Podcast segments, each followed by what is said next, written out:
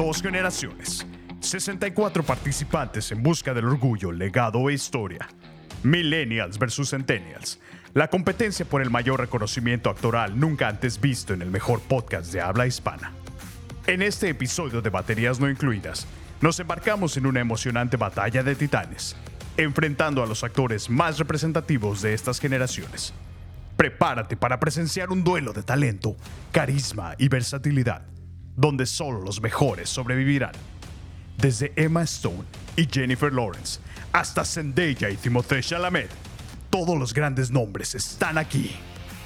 Acompáñanos en esta batalla de titanes, donde descubriremos quiénes son los actores que han dejado huella en la cultura pop y quienes emergen como las nuevas estrellas del firmamento cinematográfico.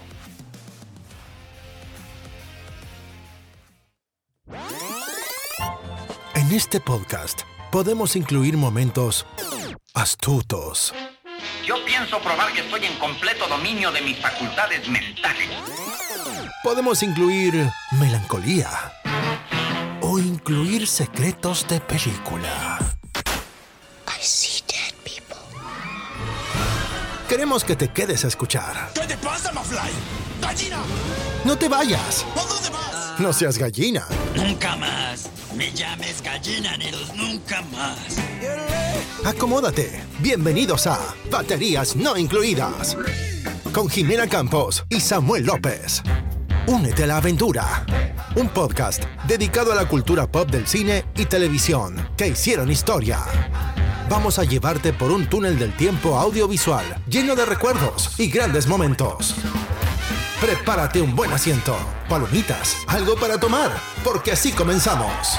Baterías no incluidas. Arranca. Bienvenidos.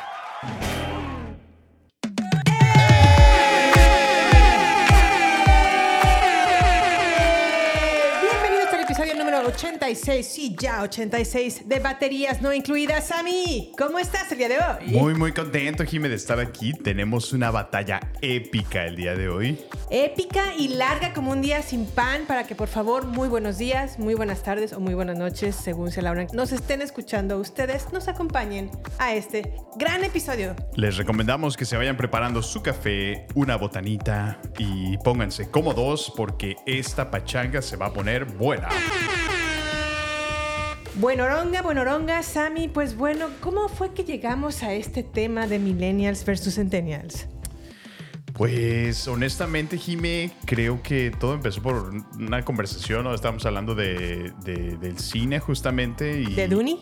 En Dune, así es, porque, bueno, casualmente, y de hecho hoy, ¿no? Ya se reanudó, terminó por fin la, La huelga de la actores. huelga, ¿no? Entonces, eh, estábamos muy tristes porque esta huelga ha retrasado la presentación de nuestra querida segunda parte de Dune, Sí, que esperamos con muchas ansias, Así es. lo cual nos llevó a meditar en el talento de actores centennials, ¿no? Que, que forman parte de su elenco. Así es. Y nos hizo cuestionarnos y decir, bueno, es que hay talento. eh, recordamos generaciones de también actores millennials que, que han hecho su legado y poquito a poco también han dejado historia, ¿no? En la cultura pop.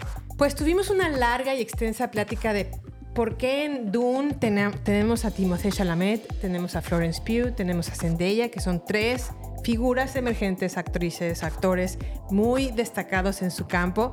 Pero por otro lado también tenemos a una Emma Stone que está a punto, bueno ya de hecho estrenó su nueva reciente película llamada Poor Things, que está como sonando mucho entre los críticos y dicen que va a ser una contendiente muy segura del Oscar en por esta película. Y por otro lado, tenemos a alguien que a lo mejor hubo un tiempo que brilló como la estrella total de Hollywood. Ahorita ya ha bajado un poquito su su estamina, Ok. pero sigue estrenando recientemente película en Netflix ah, No Hard Feelings de Jennifer Lawrence. Ah, mira, sí, sí. Y muy curioso porque regresa a, la- a un género que no había explorado, ¿no? La, la comedia. Exacto, yo nunca la había visto en comedia. No, ¿Tú? no, pero la verdad es que sí, creo que ese carisma que, que Sí. ella tiene, ¿no? En- como, como actriz, Ajá. fuera de- de- del cine, eh, enriquece muchísimo esta, esta película y estuvo padre, la verdad que sí. Sabes que yo creo que lo mejor más o menos estuvo como comedia fue en Silver Lining Playbook Lightning's Play Ándale, con sí, sí. Bradley Cooper. Tuvo, tuvo momentos con quien cómicos. por cierto ganó el Oscar por esta película. Y sí, tuvo momentos muy cómicos y la verdad es que a mí me gustó mucho cómo actuó Jennifer Lawrence en esta entrega. Pero bueno, antes de continuar con esta batalla épica entre estos dos generaciones de, estas dos generaciones de actores, vamos a ubicarnos en el tiempo para determinar quiénes son los millennials y quiénes son los centennials. Claro, porque cada generación pertenece a un sector, ¿no? De en donde hemos nacido, eh, cierto, vaya, décadas, ¿no? Entonces, creo que sí sería... Y a lo mejor también aclaramos, ¿no? Porque pues ahí está en el aire, bueno, y no, yo que yo soy millennial y, ¿sí me entiendes? Ajá. Como que la gente a veces batalla en ubicar qué generación es cuál, entonces... Así es. Ya cuando te equivocas y le dices a una amiga que es una baby boomer, bueno, ya estás ahí en problemas, ¿verdad? Sí, cuando eh, que eres una baby boomer cuando tienes a lo mejor unos 40 años es como un sacrilegio, un, Una cachetada una- con guante blanco. Exacto, una patada de mule en el hígado, la verdad. Pero bueno, esperen, bueno, comencemos con nuestra primera generación, que es la generación silente o tradicionalista. Claro que sí.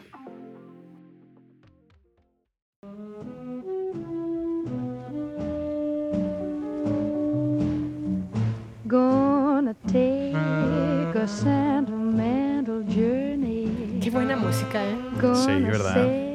Qué, qué, qué sensualona. Sí. Gonna make. Bueno, en esta generación silente o tradicionalista podemos encontrar a las personas que nacieron entre 1928 y 1945. Eh, debido a la gran depresión económica que no solamente hubo en Estados Unidos, sino en el mundo y después la Segunda Guerra Mundial, inició esta generación en los años 40 que provocaron que menos niños nacieran en aquel entonces, porque esta generación pues digamos que es muy reducida porque no había, no había dinero, ¿verdad? Para mantener a los chamacos. Órale. De hecho, no la conocía, no sabía que así se llamaban. Sí, la generación Generación tradicionalista, silente, calladitas, de- en, en depresión económica. Y estuvo muy fuerte esa depresión, la verdad. Y pues bueno, por lo general ahorita a lo mejor nuestros abuelos pertenecerían a, a esta generación. Ya veo, sí, sí. Ahora sí, vámonos con la muy em, marcada baby boomer.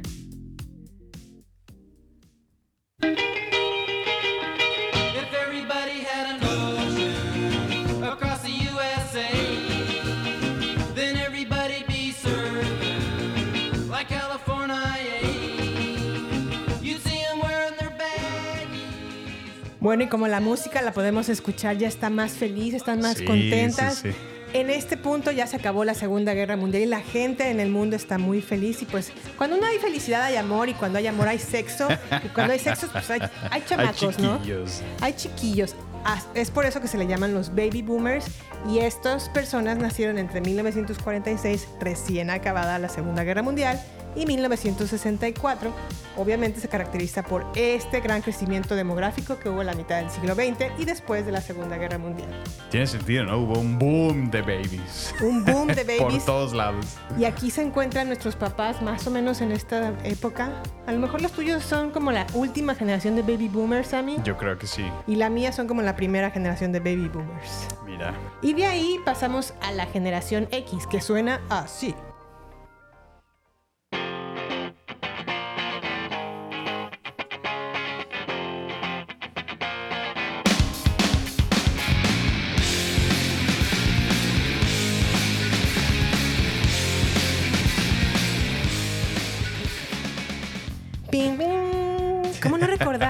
Recordar a Qué Nirvana? representativa canción, ¿no? Yo creo que sí. La generación X es la llamada generación MTV. Son las personas que nacieron entre 1965 hasta 1980. No sabía que le decían generación MTV. Sí, sí, pues es completamente la generación que vivió el boom y el apogeo de este canal.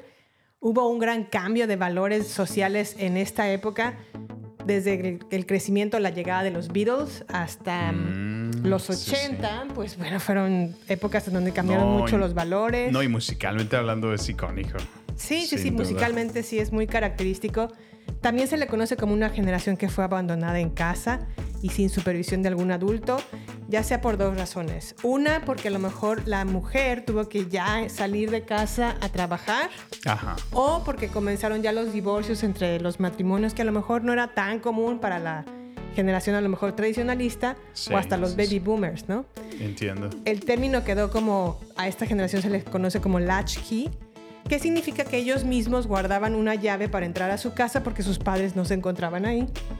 Y por otro lado, como lo dije al inicio, se eh, caracteriza por ser la llamada generación de MTV, la cual suena a grunge, que obviamente está caracterizado por Nirvana o Pearl Jam, y también porque son personas, al parecer, son cínicas y perezosas. y de ahí pasamos entonces a nuestra generación, Sammy, millennials, que suena así.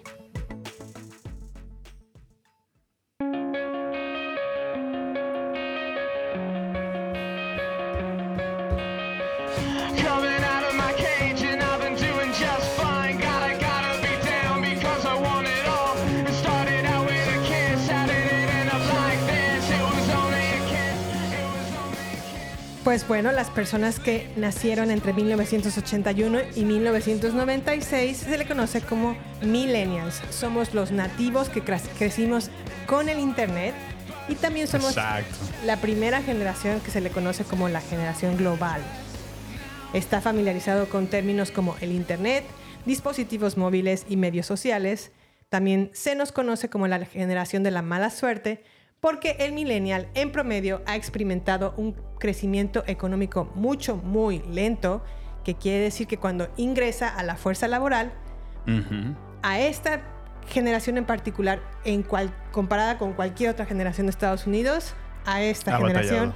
le cuesta trabajo hacer una vida de su trabajo. Ay, ¿qué, qué nos pueden decir? Hemos batallado. Hemos sí, batallado. hemos batallado. También se ha declinado los nacimientos dentro de esta generación, es decir, no hay tanto baby boomer. Y los millennials son, pues, se dice... No hay tantos babies, ¿no? Quieres decir. Ajá, no hay tantos babies. Dijiste baby boomers. A comparado con los baby boomers, pues Ya, acá, sí, sí. acá estamos echándole pereza, ¿no? Claro. al asunto. Y también, pues dicen que son, somos una generación muy inclinada a no tener tantas relaciones sexuales en cantidad. Yo lo llamaría calidad. Calidad y no cantidad. Y dicen también que es más probable a que seamos menos religiosos que las anteriores generaciones. Y en eso yo creo que sí estoy de acuerdo. Sí, sí, sí. Por otro lado, tenemos a los centennials, que suenan así.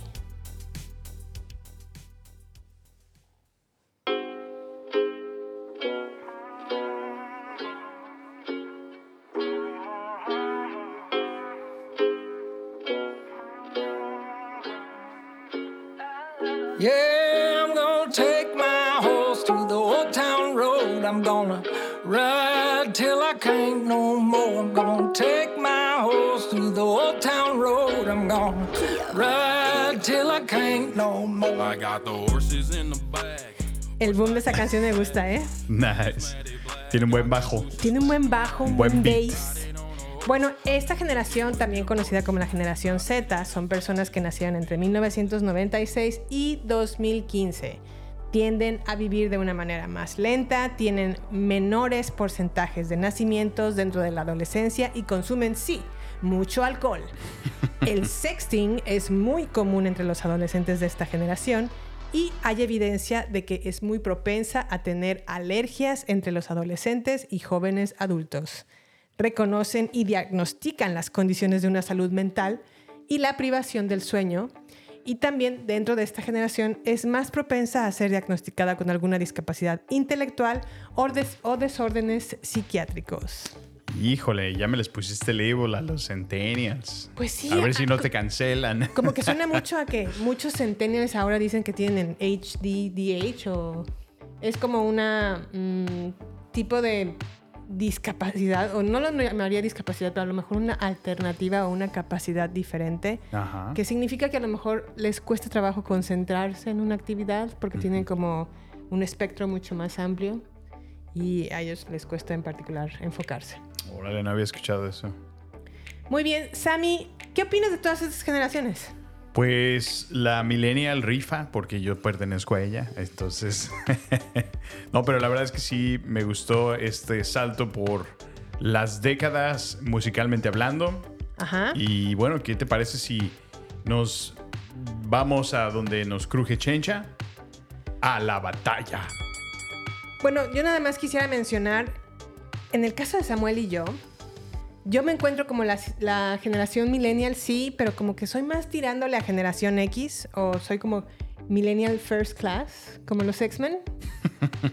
Y a lo mejor Samuel es como ya una generación más adelante, porque a- a- además de que nos separan algunos años de distancia, sí, Sí. sentimos que, que tenemos programación muy distinta o gustos muy distintos de, de cultura pop, ¿no? ¿No crees? Yo lo noto porque sí, sí he visto diferencias, sobre todo, por ejemplo, te hablo de caricaturas, te hablo, por ejemplo, el anime es una de las cosas que, que más resalta o eh, se manifiesta entre nosotros porque Sí. tú conoces casi nada del anime y yo desde que recuerdo crecí con un montón de, de series, Dragon Ball Z, Ranma Sí. y medio, Mikami la Cazafantasmas, eh, Sailor Moon. Sí, yo y- nada de y eso un vi. número inmenso de, de anime Ajá. este, de las cuales no conoces o conoces muy pocas. Sí, sí, sí.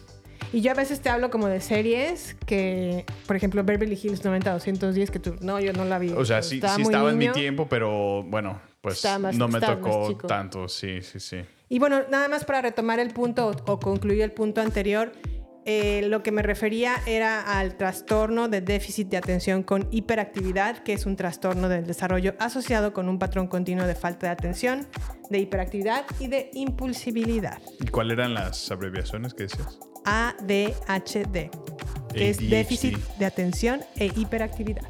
Órale. Bueno, ok, ahora sí, Sammy, echémonos el primer round. Vamos a comenzar entonces este rollo con mujeres actrices. Perfecto.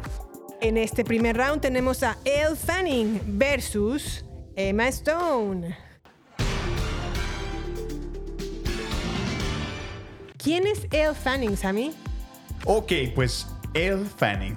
Elle Fanning es una actriz que nació en 1998 en Georgia, Estados Unidos. Yo la conocí por primera vez en la película de Super 8 de de J.J. Abrams.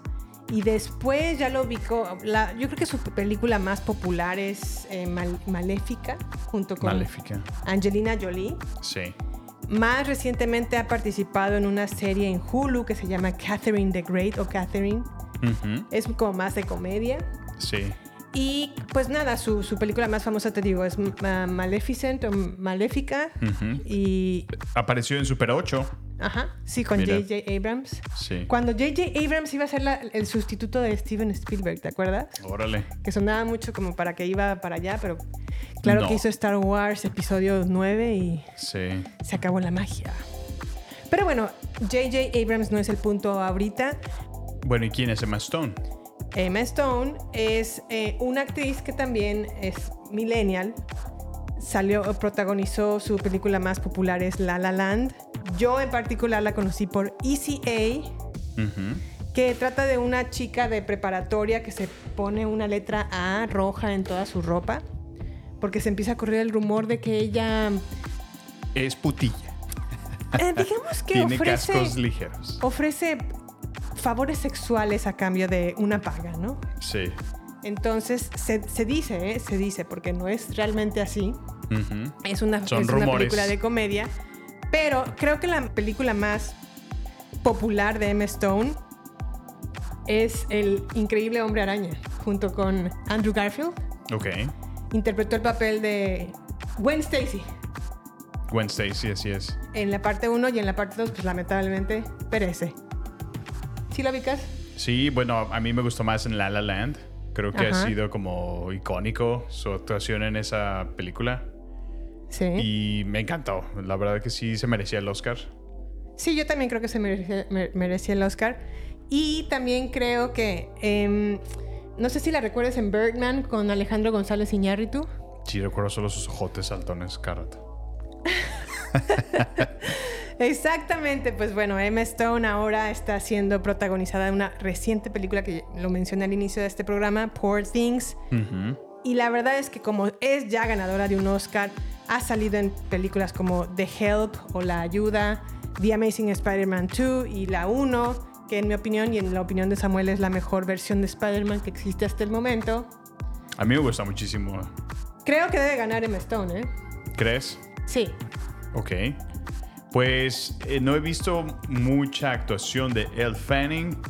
Eh, he escuchado que es buena, pero sí, sin duda le damos un punto a Emma Stone. Entonces siento que se lleva este round. Perfecto. Round número 2. Tenemos a. La maravillosa favorita de Sammy, Millie Bobby Brown, protagonista de Stranger Things. Todo el mundo la conoce como la General Eleven. Eleven. Y bueno, pues también hizo, después de su super éxito en Stranger Things, comenzó a independizarse, ¿no? Ya ves que ya era muy popular y muy Ajá. trendy, entonces dijo, vamos a empezar y aprovechar este, este rush antes de que me olviden. Sí. Entonces lanzó su Enola Holmes, ¿no? Que es eh, un par de películas Sí. que ha hecho. Fíjate que yo la vi en Enola Holmes y me aburrió, ¿eh? Sí, la vi verdad la primera que no. parte dije, ah, Estuvo también en Godzilla, ¿recuerdas? en Godzilla. Godzilla De- es buena, ¿no? La película sí me gustó, pero no creo que ella es muy buena actriz. Honestamente, yo cuando vi a Millie Bobby Brown en la primera, ojo, en la primera temporada, antes de que se hiciera popular, Sí. en la primera temporada de Stranger Things, me pareció increíble su actuación. Creo que ahora con la popularidad, porque sí recuerdo cómo ex- explotó, una Explotó, popularidad por sí, esos sí. niños de Stranger Things en esta primera temporada. Y la verdad es que ya no volvió a ser la misma. ¿eh? Sí, bueno. Dicen que es mamoncísima hasta el... ¿En serio? Sí, es muy payasa. Híjole, pues. Bueno, fue nominada nada más un par de veces por, por el Emmy, lo cual no se llevó, pero fue nominada. ¿Ok? Y pues bueno. Y por el otro lado tenemos a Rooney Mara. ¿Quién es Rooney Mara? Rooney Mara sí es un poquito más de películas independientes, pero comenzó su carrera en The Social Network o la red social de David Fincher. Ella era como la novia de, en ese momento, de el creador de, de Facebook. Y en, eh, de hecho es la primera escena que comienza en, en- en la red social porque es cuando ella lo termina a él Ah, sí, sí. Que queda todo indignado, ¿no? Ajá. Sí. Y que por esta razón, por este coraje que le dio de que lo terminara a Mark Zuckerberg, le dio mucho coraje y, e- y formó de Facebook. De Facebook, sí, sí. La podemos también ubicar eh, como la chica del dragón tatuado, Ah, que yo creo que es de sus mejores actuaciones Sí. que le he visto. junto Sí, con sí. Daniel Craig. Y sí, también es mi actuación favorita de Rooney Mara. Y salen más películas independientes como The Ghost, como María Magdalena. em, ahorita va a salir una... En una- Carol, ¿no? En Carol. Carol Ajá. es también muy buena junto con esta Kate Blanchett. Ujú.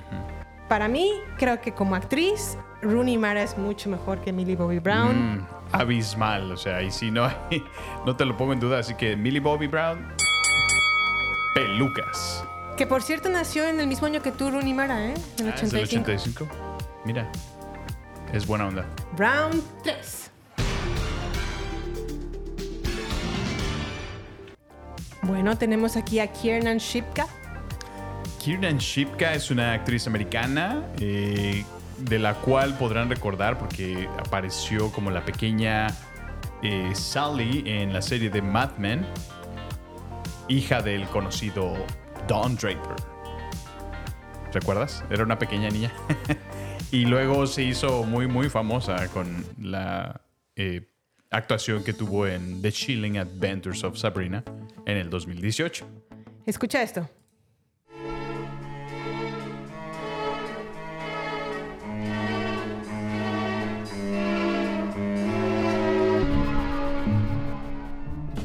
Legendario este intro. ¿Te acuerdas que la veíamos y nunca le adelantábamos? Buena serie, sí. Bueno, ella es la hija de Don Draper. Aquí comenzó su carrera, eh, Kiernan Shipka. Y por otro lado, tenemos a Saoirse Ronan, que esta sí se ha vuelto muy popular. Ujú. Eh, Saoirse Ronan la pueden recordar por, por películas como Mujercitas. Yo la recuerdo por películas como Brooklyn. Um, es también muy, muy característica Susie Ronan de... Salmon, ¿no? Ajá, su- exacto, The Lovely Bones. No me acordaba del, Sí, del sí. título de la película. Sí, ahí me rompió el corazón esa Sí, película. The Lovely Bones, que por cierto la pueden ahorita encontrar en Max, está disponible. Era una pequeña niña Saoirse Ronan en esta, en esta película, pero yo realmente la recuerdo de una película que se llamaba Atonement. Era una pequeña Saoirse Ronan que dice una mentira tan devastadora que cambia completamente el destino de varias personas. Y ahorita justamente está a punto de... em, pues bueno, yo creo que su película más famosa ha sido la de Mujercitas. Y por esta recibió nominaciones al Oscar junto con también Brooklyn. Y pues nada, Saoirse Ronan también ha participado junto con, con la directora Greta Gerwig, Ok. que es la misma que hizo Barbie más recientemente. Sí, masivamente popular. Masivamente popular Barbie. Pues bueno, Saoirse Ronan no salió en Barbie, pero sí salió en Pequeñas Mujercitas, o Mujercitas más bien. Y pues nada, la nominaron por esto al Oscar. Ok, pues podemos concluir que Saoirse Ronan es la, la rifadora, ¿no? Es la rifadora. Siguiente round. Julia Butters es una actriz americana también, eh, la cual apareció recientemente en la película de Once Upon a Time in Hollywood como Trudy Fraser. Y bueno, es la única actuación que yo le conozco. Ha estado en otras películas como American Housewife, Transparent, Criminal Minds. Y bueno, la verdad es que no tengo mucho que decir de ella. Su actuación fue muy breve y no la recuerdo muchísimo. Creo que era solo la niñita que hablaba con Leonardo DiCaprio. Pero, pues bueno, me gustó su papel, ya está más grande, comparada como la vimos en esa película. ¿Podemos bueno, escuchar un cachito de esta actuación? Porque es legendaria, ¿eh? I've got a scene after lunch. Yeah? Ella es una actriz Eating lunch Una before I do a actriz scene makes me sluggish. infantil o niña. I mm-hmm. believe it's the job of an actor, and I say actor, not actress, because the word actress is nonsensical. It's the actor's job to avoid impediments to their performance. It's the actor's job to strive for 100% effectiveness. Naturally, we never succeed, but it's the pursuit that's meaningful. Who are you? You can call me Marabella. Mar- Marabella what? Todo esto le está diciendo Leonardo Marabella DiCaprio que está sufriendo como una crisis de, de identidad. Porque What's Leonardo DiCaprio en Once Upon a Time en Hollywood ya no es tan popular como lo solía ser. Sí. Y le da como esta clase o esta, cátedra de lo que es la actuación. Ujú. Y lo vuelve como a reencaminar un poco. La pequeña. la pequeña Julia Butters, que está compitiendo con nada más y nada menos y nada más y nada menos que Natalie Portman.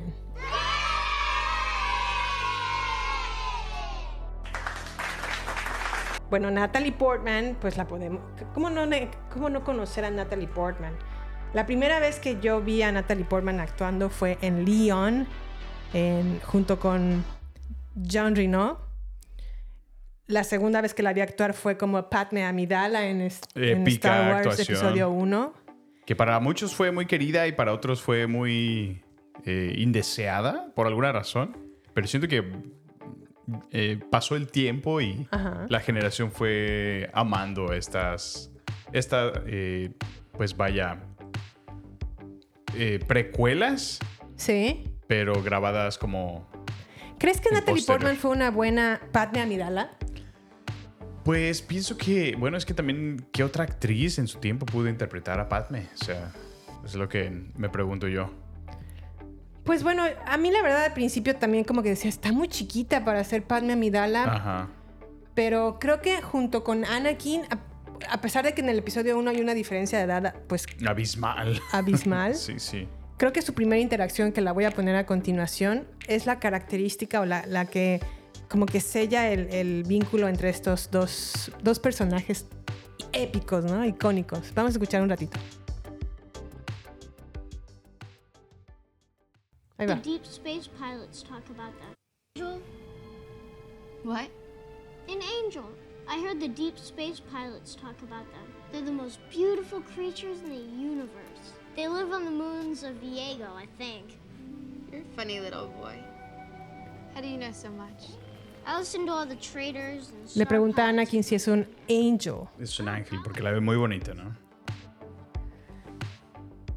Y pues bueno, Natalie Portman es una actriz que ha estado por muchos años en Hollywood, ha participado en bastantes películas, como no olvidarla en B de Vendetta, Ujú. Sí, que sí, sí. realmente se cortó el cabello, pero creo- creo... Se rapó.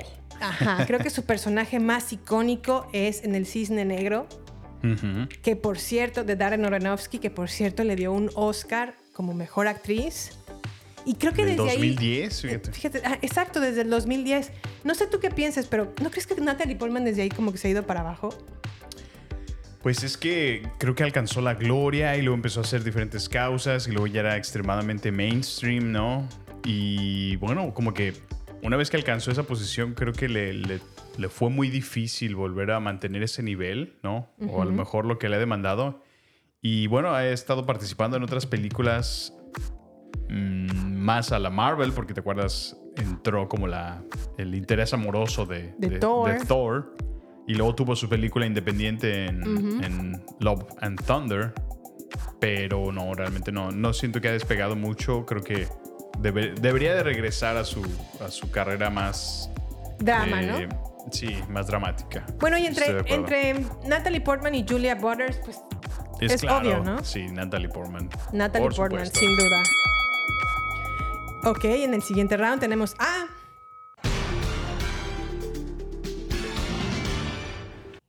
Caitlin Deaver y Amanda Seyfried. Bueno, tenemos a Caitlin Deaver. La conocemos por tu querida y muy eh, amada película Booksmart, ¿no? En el 2019.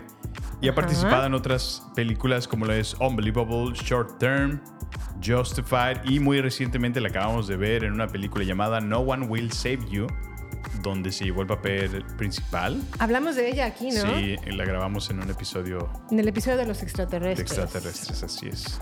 Pues bueno, yo la verdad nada más ubico a Caitlin Deaver por su gran papel en Booksmart, en el, en el cine particularmente, pero más bien como que la ubico en miniseries como fue em, una se- se- miniserie en, en Hulu que es como The, The Drop Off o que habla un poco sobre el, el problema que hay con los me- el medicamento para el dolor. Ah, Ella sí, se vuelve sí. adicta a este medicamento. Y pues creo que últimamente ha estado como creciendo su, su rango actoral. Ajá. La verdad es que esta película de los extraterrestres fue buena, ¿no? Sí, sí fue buena. Eh, creo que en ella cayó todo el peso de esta película y la supo sostener muy bien. ¿eh? Sí. A lo mejor no fue como la superproducción, eh, pero para estar en ella, creo que hizo un excelente trabajo. Y creo que se me hizo una buena historia de extraterrestres. Sí, sí, Una sí, buena- estuvo bien. Estuvo Es- creativa. Ajá. Me gustó toda la. eh, ¿Cómo se llama? Lo- lo- el prosthetic de- del, del extraterrestre. ajá. Ajá. Estuvo bastante bien. Bueno, y por otro lado tenemos a Amanda Seyfried, que a ella la pueden recu- bueno, recordar por su papel más icónico en Mean Girls. Ella era una de las cuatro eh, amigas. La- ella es muy particular su, su sello, su, su Se llama Karen Smith. Karen Smith en, de- en Mean Girls, que era la que se tocaba los pechos porque los pechos le avisaban cuando iba a llover. Entonces, más adelante se vuelve realmente eh, en la película Sí. la que da el, el- el clima en los noticieros Sí. y se toca evidentemente los pechos para saber de qué va, ¿no? También apareció en Los Miserables. También apareció en Los Miserables, apareció en... Pues estuvo trabajando junto con David Fincher en Mank, que pueden encontrarla, por cierto, en Netflix. Y estuvo en una miniserie muy importante en Hulu que se llamaba The Dropout. Estuvo interpretando a Elizabeth Holmes y este The Dropout le dio bastantes eh, premios Emmys. Ha levantado un poco su carrera, pero también la pueden recordar por Mamma Mía. Ya. Y recientemente en el comercial de Black Friday de Walmart. Exacto, en el comercial de Black Friday de Walmart, que también está interpretando su papel de Karen Smith en Mean Girls. Y creo que también aquí, Sammy, es evidente quién lleva la delantera, ¿no? Pues, eh, bueno, no, no es tan evidente para mí. Eh, ¿Qué factores consideras? ¿Quién es tu candidata principal? La razón principal es que, aunque creo que tanto Caitlin Deaver como Amanda Seyfried salen en dos películas icónicas de adolescentes coming of age, Ajá. creo que Mean Girls es ya un clásico. Sí. Creo que también Booksmart a lo mejor sería el clásico pero de estos tiempos. Sin embargo, Amanda Seyfried hizo The Dropout, ha participado con David Fincher o Ok. ha trabajado con David Fincher. Y pues bueno, hizo apenas el comercial de Walmart. ¿no? Entonces se lo lleva ella. Muy bien, entonces comenzamos con la siguiente, el siguiente round, que es entre Joey King y Anne Hathaway. A ver, Sam, defiéndeme a Joey King, porque la verdad a mí no me cae muy bien. Pues Joey King nació en Los Ángeles, California y ha sido conocida por series como The Act, donde interpretó a la famosa y muy conocida en cultura pop, Ajá. Gypsy Rose, Era una niña que Sí. hablaba como así, ¿no? el cual está basado en una historia real, lo cual fue algo peculiar. Ajá. Fue donde yo la conocí, ha aparecido en otras series, bueno, creo que eso fue película, perdón, la de Kissing Booth, ¿recuerdas? Hijo, malísima Kissing Booth. Pero bien que andabas viendo la película. Ay, la primera, la vi, la apenas y la aguanté, ya no supe más de ella porque está malísima, la verdad. Sí, participó en otras películas como El Conjuro, interpretando a Christine, una pequeña niña. Ah, ahí es buena. Sí. Y en Bullet Train como Prince. En Bullet Train dije, uy, esta niña me... No, no, no, me, no me cae muy No bien. te cae muy bien. No me convence, pero recientemente salió en el último video de Taylor Swift, ahora que relanzó Speak Now, Ok. Taylor's version, y salió como una nueva canción de Taylor Swift. Creo que tiene otra serie también llamada The Princess, de la cual no he visto nada. Es una serie original de Hulu. Ajá. Y pues por los comentarios que he visto no le ha ido muy bien, así que... Pues bueno, ella compite junto con la gran Anne Hathaway. No, que, bueno. que para empezar, para No, empezar, bueno. Anne Hathaway es la es el de los del diario de la princesa. Déjame recuerdo su nombre, por Bueno, para favor. empezar está guapísima, Anne Hathaway. Empecemos por ahí. Bueno, creo que eso es un poco frívolo, ¿no crees? ¿Por qué, frívolo? Muy materialista. Ah, creo que la verdad es que creo que todas de belleza hay- es como el común denominador de estas actrices, es decir, comparar a Anne Hathaway con no sé, Saoirse Ronan o Rooney Mara es como Bueno, Rooney Mara sí está medio feita, pero... no es cierto. Sabía. Let's agree to disagree. Sabía que ibas a reaccionar así, así que bueno. Pero bueno, Anne Hathaway. Anne Hathaway la podemos recordar como la famosa Mia Thermopolis, que, que creo que es como su o sea, es, o sea, no Es- es, es innegable el, el- el- Es un antes y un después de Anne el Hathaway. talento de- en, en Mia Thermopolis. Salió en Brokeback Mountain. Salió en El Diablo Viste a la Moda. O sea, Otro í- ícono, ¿no? Otro Exactamente. Salió en The Dark Knight Rises. Fue Selina Kyle, fue, fue una gatúbela. Fue una gatúbela. Que ahí puedo, puedo, puedo argumentar que no fue la mejor gatúbela, o al menos no es mi favorita. Sí. Salió en Interestelar. Ah, salió en Interestelar, muy cierto. Sí, sí, sí. Salió en otra película que es una de mis favoritas que se llama The Intern, junto con Robert De Niro. Ah, sí, cierto. Salió en la serie de Apple TV de We Crash, ¿te acuerdas? Oh, sí. La We Work. Con el, el grandioso Jared Leto.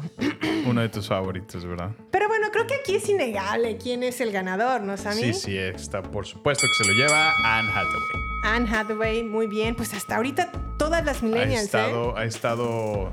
Sí, aquí el, el talento femenino centennial la ha dejado un poquito. Pero bueno, es que creo que sí ha estado muy destacada la, la actuación millennial, ¿verdad? Hasta este punto. Millennial hasta este punto. Pero bueno, vámonos al siguiente, que tenemos a... Chloe Grace Moretz y Keira Knightley. Defiéndeme a Chloe Grace, Grace Moretz, por favor, Sammy. Que no hay nada que defender, pero bueno. Chloe Grace Moretz. Y yo la, la ubico muchísimo y bueno, creo, es- creo que es donde apareció en- para mí o donde la reconocí mucho ajá. de Kick-Ass como Mindy McCready. Ah, sí, sí, ¿Recuerdas? sí. En Kick-Ass. Eh, también apareció en otra película que fue muy odiada por muchos, el remake de Carrie. Pero a mí me pareció una muy buena película. Sí, no es mala, Sí. no es mala, Carrie. Y bueno, pues, eh, ¿qué más ha hecho Más esta muchacha? recientemente salió en una serie que veíamos que se llamaba... Ah, sí, cómo no. Um, ¿Cómo se llama esta serie? Aquí está, The Peripheral. The Peripheral. Exacto. ¿Qué tal se te hizo en The Peripheral? Pues le dan un papel bastante. un papel primario, ¿no? Un papel líder, Protagonista, protagonista. Este, no, o sea, fue buena verla de vuelta porque creo que se había soltado un poquito, Ajá. pero no sé, Jimé, no me termina de convencer al 100%. Sí, fíjate que a mí Chloe Grace Moretz tampoco me acaba de convencer. Como que le quiere echar muchas ganas, pero pues Sí. como que queda de ver. Yo la primera vez que la vi en pantalla fue en una película que se llama Let, Do- ah, Let Me In o Déjame Entrar, junto con. Cody Smith McPhee. Y ella interpretaba como a un vampiro Ah, mira. que no podía salir de su departamento, pero salía en las noches y platicaba con este niño. Después la vi en otras películas como ah, La invención de Hugo. La vi también en, en En en La Quinta Ola. Eh, más recientemente, pues ya la vi en esta miniserie eh, de Hulu. Ujú. Perdón, no fue de Hulu, fue de Amazon Prime, de Peripheral. The Peripheral, Y sí. y sí, creo que aquí tenía como toda la batuta, pero lamentablemente y debido a la huelga de actores de Peripheral se canceló definitivamente. Ya, no va a seguir. Eso me choca porque sí me había picado la primera temporada y creo que terminó con un buen cliffhanger. Sí, Pero y ahora ya, o sea, así, bye, se cancela. no sabremos de ella ni- nunca, más. más. Sí, sí, sí. Pero bueno, ella compite Contra- Kira Knightley. Sí, ¿Quién Kira. es Kira Knightley? Pues bueno, yo la vi por primera vez en Star Wars Episodio 1. Era como el decoy de em, Padme Amidala. También la vi en una película muy noventera que se llama Bend It Like Beckham, que aquí Ah, sí, es una futbolista que sí. es mejor amiga de una futbolista hindú o de la India. También la puedo ubicar por otra película muy característica que son Los Piratas del Caribe, Por supuesto. Como Elizabeth Swan. como Elizabeth Swan.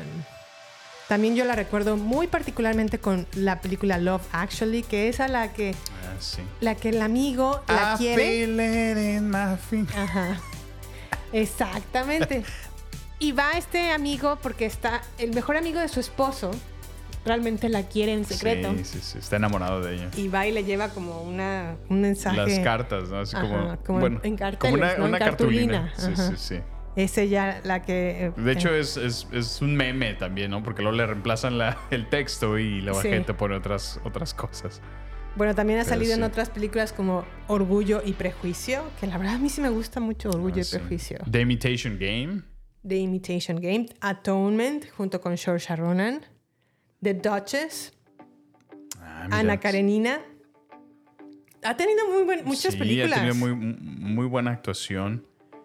De hecho, creo que aquí también está muy claro quién se lo lleva, ¿no? De una vez lo voy a cantar. Sí, ¿verdad?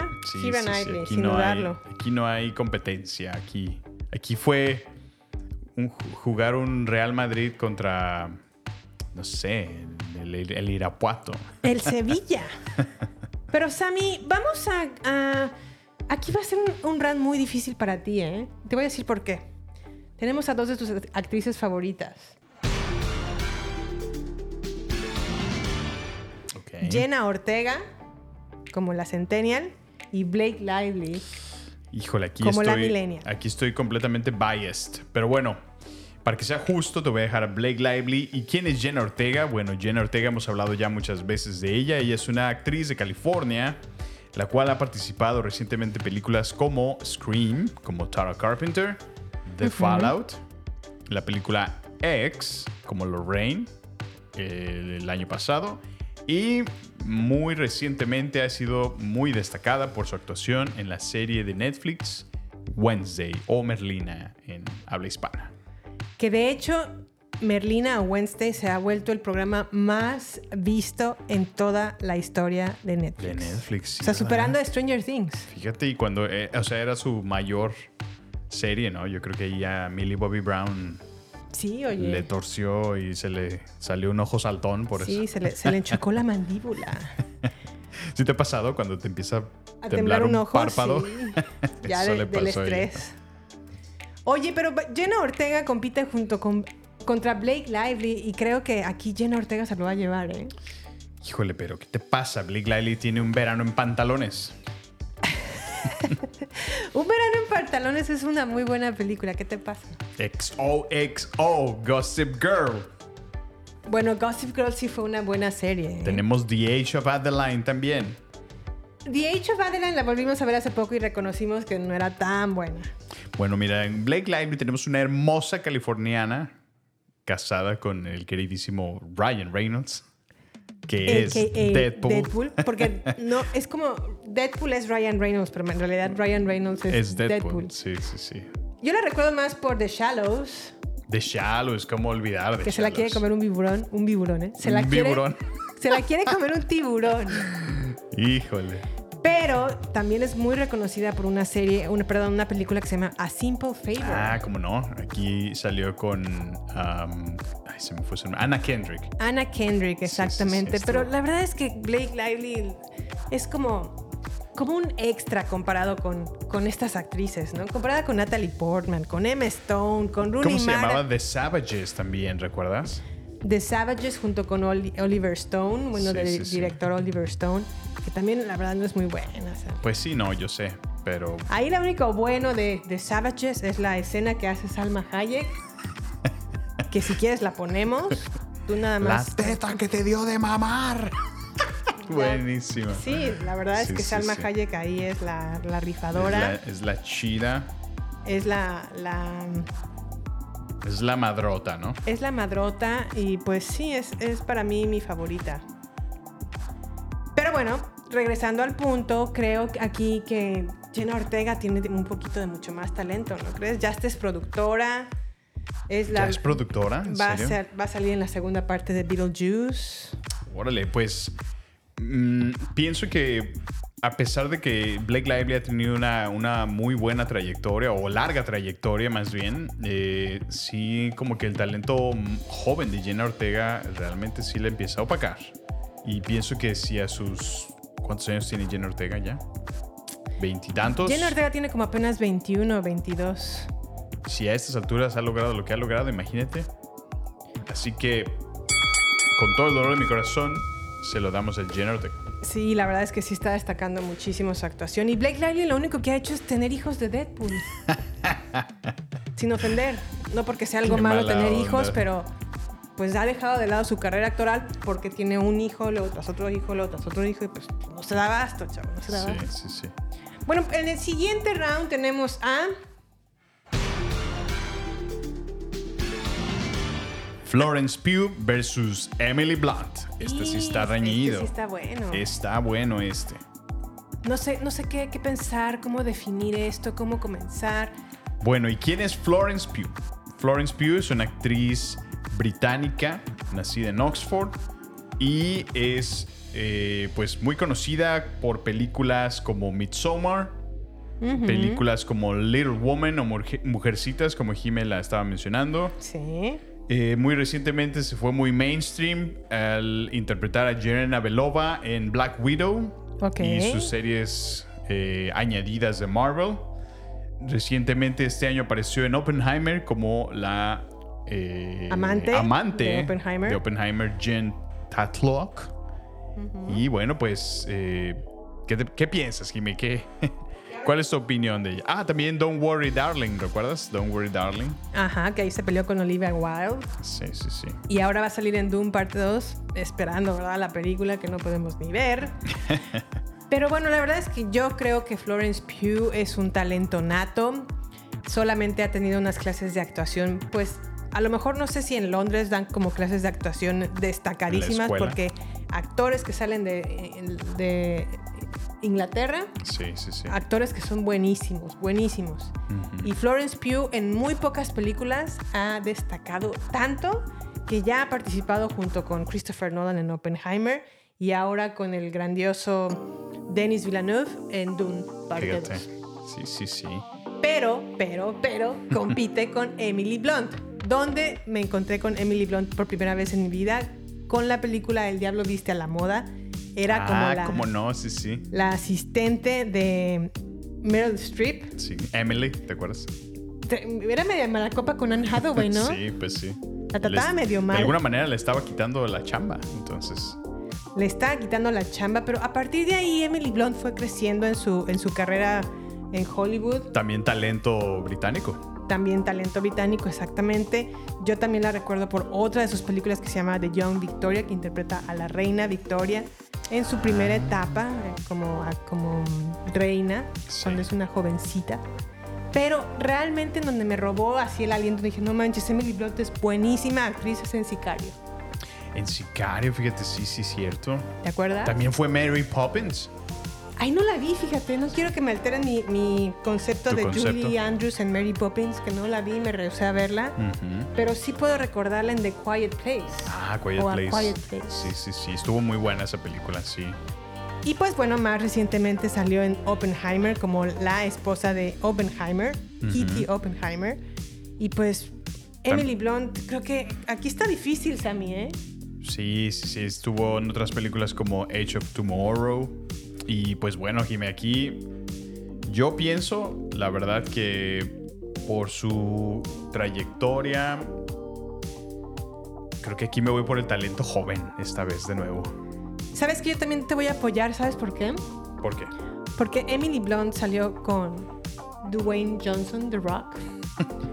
y creo que The Rock. ¿En serio anduvieron? No, no. Salió en una película que se llama The Jungle Cruise. Oh, ya, sí, sí, Y sí. por esa razón, porque en verdad creo que The Rock no es un buen actor y está muy sobrevalorado. Súper valor, sobrevalorado. No es para así. Lo comparo con a lo mejor con un John Cena o con un. ¿Cómo se llama este otro luchador de Dune, Sammy? Que está como. Oh, Batista. Batista, para Ajá. mí, ellos dos tienen mucho más talento que en Dwayne Sí, Johnson. muy, muy de acuerdo. Y por esta razón sale Emily Blunt de la contienda, ¿eh? Híjole, entonces. Florence Pugh es tu ganadora. Florence Pugh Es tu galla. es mi galla, es creo que más ah, irruptora. Sí. Creo que es que va para largo, eh, digo, perdón, Florence Pugh. ¿Ok? Bueno, pues avancemos y vámonos al siguiente round. Tenemos en la contienda Hailey Steinfeld versus Scarlett Johansson. Uf. Bueno, ¿y quién es Hailey Steinfeld? Es una californiana eh, de Los Ángeles que también es eh, cantante. Ha producido también su música y en el mundo de la actuación es conocida por su aparición en Bumblebee, The Edge of 17, True Grit. También hizo una aparición en Pitch Perfect 3 y ha hecho doblajes para series muy populares como lo ha sido Arcane de Netflix. Pues bueno, la verdad es que sí, Hailey Steinfeld es ah, también la hija o, o una cosa como de, de los... una serie de Disney. Ah, como Hawkeye. Ella es Kate Bishop, por supuesto. Uno de los iconos de Marvel como nuevo talento. También ha estado en series de Apple TV llamada Dickinson. Y también recientemente participó en Spider-Man Into the Spider-Verse como eh, Gwen Stacy, justamente. Gwen Stacy, sí, sí, Sí. sí, La verdad es que tiene bonita voz para ser doblada. De doblaje. O sea, como que, no doblada, pero... De doblaje. Ajá, de doblaje. Creo que... No, em, perdón, pues actuación, ¿no? Porque no hay doblaje. O sea, es. Bueno, presta su voz para una sí, película sí. animada. Tiene una buena voz para eso. Creo también que tiene una buena voz en el mundo artístico o en canciones. En ninguna de las dos realmente ha destacado de, de manera como exponencial. Sí, sí, sí. Eh, creo que es buena actriz, sí, pero también compite con Scarlett Johansson y pues bueno. bueno. Para Híjole. empezar, yo me acuerdo que la primera vez que vi a Scarlett Johansson fue junto con Robert Redford en una película que se llama The Horse Whisperer. Ujú. Y aquí interpreta a una niña o adolescente que tiene un accidente de caballo tan grave que queda... mm, Ah, sí, que queda inválida, ¿no? sí, se queda como... Bueno, tiene el, el pie tan lastimado que se lo tienen que quitar. Y obviamente al mismo tiempo de que ella sufre este aparatoso accidente, su caballo, lejos de morir, también queda muy, muy lastimado. Y la intención es que su mamá decide llevarlo con este susurrador de caballos para que no solamente cura al caballo, sino restablezca Ella como el- sane el orden su entre, alma, ¿no? Sí, Ajá, sí, sí. entre, entre Scarlett Johansson y su mamá. Y, y Mm. bueno, esta es una muy buena película. Es una Scarlett Johansson muy niña. Sí. Y desde ahí pude ver su talento artístico. Ahora sí se ha vuelto más mainstream y ha participado como la viuda negra en, en Avengers. Sí. Yo la recuerdo también por películas como Match Point de Woody Allen. Y pues nada, creo que Scarlett Johansson sin duda es una actriz mucho más completa.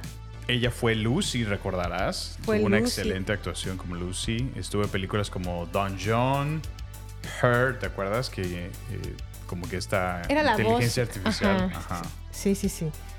Hair es muy, muy... ah, Muy deprimente. Muy deprimente, Esa sí. película sí, me, me hizo sentir muy mal. me trajo mucha tristeza.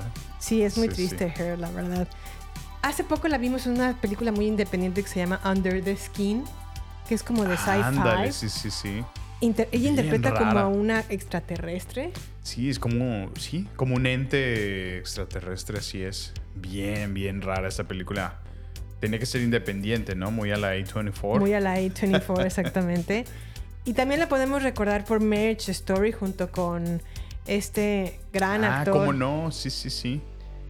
Kylo Ren. Kylo Ren. o Adam Driver, en realidad es su nombre correcto. También Y sale en Jojo Rabbit, ¿recuerdas? en Jojo Rabbit, era la mamá de Jojo. Sí, era la mamá de Jojo, así es. Y pues bueno, su última película fue Asteroid City de Wes Anderson.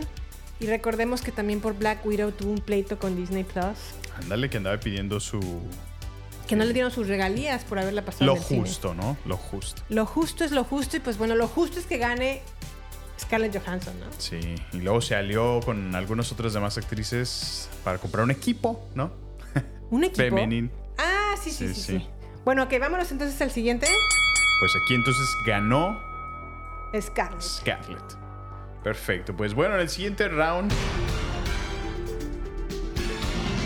tenemos a Anya Taylor Joy contra Margot Robbie. Pues bueno, Anya Taylor Joy, cómo no recordarla en su muy papel más característico que fue em, The Queen's Gambit. The Queen's Sí. Gambit, una miniserie de Y Netflix. dije, Peach, ¿ok? Ah, también hizo Peach. Hizo Peach recientemente en Super Mario Bros. Movie. Ok, sí, también. Y Sí. también yo la recuerdo por esta película que hizo de, de este... Ay, ¿cómo? M. Like Shalaman. M. Night Shyamalan. Shyamalan. Shyamalan. bueno, en esta película eh, es secuestrada por un ente o una persona, no es un ente, es una persona que tiene un trastorno de personalidades múltiples. Sí, sí, sí. La secuestran y pues bueno, ya, ya podrán ver esa. Esa fue la primera vez que yo tuve, eh, me topé con Anya Taylor-Joy y después me enteré que era argentina o que creció en Argentina y que Ajá. habla muy bien el español. Bastante bien habla español, sí. Sus entrevistas es un español muy... muy Pues muy claro, ¿no? muy Pero claro, muy sí, con sí. acento argentino. Sí, sí, sí. Creo que la verdad es muy, muy talentosa Anya Taylor-Joy. Ujú. Está a punto de protagonizar la segunda parte de Mad Max. Va a interpretar a Furiosa, pero en una etapa inicial de Furiosa, más joven, Sí, sí, sí. Creo que de hecho ya terminó de filmar esa película. Ah, mira, qué padre. Y am, aquí compite con Margot Robbie, que fue, que fue Barbie justamente este año de Fue veraniego. Bueno, y háblanos un poco de Margot Robbie. Margot Robbie, pues tiene una, también una carrera corta. Sí. La primera vez que yo la vi en, en una pantalla grande fue justamente en El Lobo de Wall Street. Interpretó a la esposa de Leonardo DiCaprio, la segunda esposa de Leonardo DiCaprio, y a partir de ahí su carrera se ha ido despegando bastante. También sí, sí. interpretó su papel más importante, o al menos en donde recibió más premios o fue nominada al Oscar, fue con Ay, Tonya, sí, sí. que la verdad es que hizo un excelente papel como Tonya Harding, la patinadora. Y de ahí- a partir de ahí, pues bueno, ha salido en películas como Mary Queen of Scots, Amsterdam. Once Upon a Time in Hollywood, que ahí Ah, sí, interpretó cómo a la grandiosa Sharon, Sharon Tate. Ujú. Eh, hizo Birds of Prey, interpretando a Harley Quinn, que si no hubiera sido por ella, No hay película. deja de Birds of Prey, la, la, la, la- anterior a Birds of Prey, Suicide Squad. Suicide Squad hubiera estado aburridísimo, Se, ¿no se crees? cae, ¿no? Sí, sí, sí. Creo que es la que destaca. Y eso es lo que me ha gustado de ella, fíjate, que hace papeles icónicos. Por ejemplo, Harley Quinn es uno Ajá. extremadamente icónico. De ahí Sí. se brincó a. Pero también hace cine más independiente, ¿no? Más, más indie, ¿no? Más más como Babylon, como Amsterdam. O sea, en Babylon, ¿qué te pareció, eh? Híjole, está, está muy locuchona esa película. Está, Sí, está muy está muy peculiar. está, está fuerte para como eran los tiempos de Hollywood en ese entonces, de excesos y. Pero realmente sí ha sido una, una, una super actriz. También recordarás que salió en Bombshell. Sí. Entonces, como que lo que le. Para el papel que aplique y le demandes, ella va a entregar. Entonces, yo creo que aquí para mí ella se lleva esta. ¿Tú qué piensas? Sí, la verdad es que yo la, la- la iba no a, de- a poder defender porque de hecho estaba sintiendo que sus papeles, como lo fue en Ámsterdam, que fue un fracaso total, y como lo fue en Babylon, que a pesar de que fue una buena actuación, Babylon también fue un fracaso. Sí. Dije, no, esta muchacha como que no está No va despegando su carrera, despegando. pero sas, culebra, que llega Barbie. Barbie y Y bueno, a sellar su victoria. sí, ya, sella la victoria por completo, no hay pie de ni, ni espacio para la duda. Seguimos con nuestro siguiente round, que es entre Bella Ramsey y Jennifer Lawrence. Bueno, ¿y quién es Bella Ramsey? Una actriz británica también. ¿Ves? Es lo que dices, talento británico. Yes. Eh, muy conocida recientemente por su actuación en la serie eh, The, Last, of Us, de, de Max, porque ya no es HBO, ya es Max. Ah, sí, ok, sí. Y bueno, también muy muy recordada y fue un icono de la cultura pop en su aparición en Game of Thrones como Lyanna Mormont. Entonces, ha tenido una carrera, pues para mí, a mi gusto, muy breve. Sí. Sí, eh, creo que por ahí también hemos visto que ha aparecido en otras eh, películas, pero bueno, para mí no han sido muy conocidas. Sí, son más Es- independientes. Es, muy, muy independiente su carrera hasta ahorita y, y creo que es, es extremadamente breve. No, no tengo mucho que decir de ella, salvo estas dos actuaciones que le he visto. Sí, creo que su actuación obviamente más importante es como um, Ellie, Ellie en The Last of Us. así es. Fue también como un, un papel muy, muy como contrariado. El, el cast, ¿no? El, El casting. cast, el casting de este personaje. Porque Bella Ram- Ramsey físicamente no se parece a Ellie, la del videojuego, y Ajá. todos los demás en esa serie sí se parecen Se a los del videojuego. Entonces, creo que Bella Ramsey tiene mucho talento, pero sí es una niña que va comenzando su carrera. Comparada con a lo mejor con una Jennifer Lawrence, que bueno, Bueno. bueno, bueno. Bueno, ¿y quién es Jennifer Lawrence, Kim? Pues Jennifer Lawrence es una gran actriz muy eh, popular. Comenzó. Es tu galla.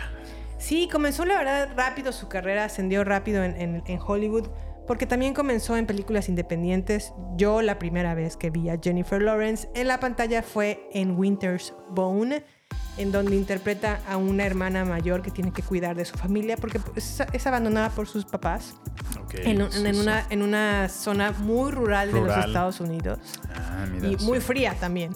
Sí, sí, sí. Después la vi en, en otra película que se llamaba Like Crazy, junto con esta actriz eh, Felicity Jones. Ok. Y ahí como que me, me empezó como a llamar la atención. Dije, ay, mira, esta niña como que tiene mucho talentillo, Tiene talento. talentillo. Sí, sí, sí. Y después se hizo ya más mainstream porque salió en X-Men First Class como Raven o Mystique. Ah, ¿que no fue antes los Hunger Games? Fue primero X-Men. Fue primero X-Men First Ah, Class y después llegó como Katniss Everdeen en Hunger, The Hunger Games, que para Sí, mí no hay una mejor cast que Katniss Everdeen o. Jennifer Lawrence como Katniss Everdeen en este papel. Sí. Y por la que ganó el Oscar fue en Silver Linings Playbook junto con Bradley Cooper. Ahí interpreta a Tiffany. Es creo que una actuación legendaria. Y de ahí se fue para arriba, la verdad. Comenzó a hacer obviamente la trilogía de, de mm, Los Juegos del Hambre. Juegos del Hambre, sí. Hizo American Hustle. Hizo American Hustle, terminó la trilogía de X-Men. Hizo una asquerosa película con Chris Pratt llamada Passengers. ¿Qué te pasa? Es buenísimo. Pero se reivindicó la muchacha e hizo Don't Look Up junto con Leonardo DiCaprio, que ahora la pueden encontrar en Netflix. También apareció en otra que se llamaba Red Sparrow, ¿recuerdas? Que ahí fue como una, Media maluca, ¿no? como una vigilante. Bueno, no, vigi- no Era como una espía. Ándale, como una espía. Una espía rusa. Sí, sí, sí. Pues Red Sparrow la verdad es que fue dirigida también por, por el mismo director de, de Los Juegos del Hambre, eh, este señor Lawrence. A mí no se me hace una buena película Red Sparrow, pero creo que también se dio un tiempo ella de Hollywood, se casó, tuvo un hijo. Regresó ahora a la pantalla o está regresando ya a la pantalla o a sus trabajos con Cos o Cosway, que sale en Apple TV. Ahí interpreta a una Ah, sí es cierto. Una veterana, ¿no? a una, ajá, pues como a una retirada militar que sufre un aparatoso accidente en donde se lastima su cabeza y pues ya no puede regresar a la milicia y tiene que encontrar como su propósito de vida ahora que ya no puede estar en donde le gusta. Sí, sí, Y sí. mu- mu- oh, recientemente, como lo mencioné al inicio de este episodio, sale en No Hard Feelings en Netflix. Sí. Que- que Que, es ahora es comedia, trabajo. ¿no? Sí, sí. Se brincó a otro género completamente diferente que creo que le sentó bastante bien. Sí la Sí. veo. Es, solo espero que no, no, no deje su actuación en, en el drama, porque la verdad que sí es muy buena. Ajá. Solo por brincarse a blockbusters de comedia. Pues creo bueno, que aquí, aquí es, aquí es es claro, evidente, ¿no? ¿no? Jennifer Lawrence. Jennifer Lawrence. Sigamos entonces con McKenna Grace y Vanessa Kirby. Bueno, ¿y quién es McKenna Grace? McKenna Grace, creo que ya hemos platicado un par de veces en este podcast acerca de ella. Es una chica de Texas, Estados Unidos, eh, recientemente conocida, ahora sí, como lo mencionaba, de Handmaid's Tale, la hemos visto ahí apareciendo, eh, en una serie también llamada, perdón, en una película llamada The Gifted, Oh, sí, The Gifted junto Ajá. con Capitán América. ¿cómo no? Es muy buena esta Sí. The Gifted. Y es una pequeña niña, la verdad, Sí, Grace. estaba chiquita. También salió como I, Tonya, también que era niña ahí.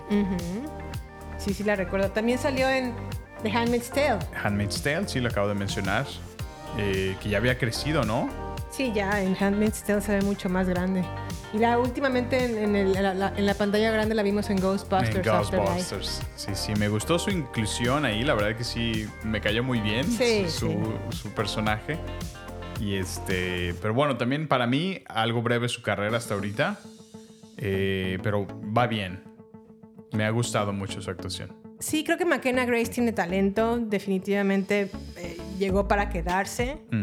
Más bien comenzó muy niña y ahorita a lo mejor como que ya está bajando su nivel de... su, su número de participaciones en películas porque pues ya está creciendo y a lo mejor está definiendo qué es lo que quiere en la ¿Qué vida. quieres? Sí, sí, sí. Pero comparado a lo mejor con una Vanessa Kirby que... bueno, Bueno, ¿y quién es Vanessa Kirby? Vanessa Kirby también es talento inglés. Inglés, para empezar. La podrán recordar por ser la hermana de la reina en The Crown, primera temporada y la segunda temporada. Sí. En The Crown, pues bueno, hace a la princesa Margareta o Margarita. Margarete. Margarete. y la verdad es que Vanessa Kirby, qué pedazo de papel hizo en The Crown, ¿no? Sí, la verdad que yo por mucho tiempo o en muchas escenas sí roba pantalla. Creo que sí entró y la verdad sí le compitió muchísimo a, ¿A Claire Foy? a Claire Foy.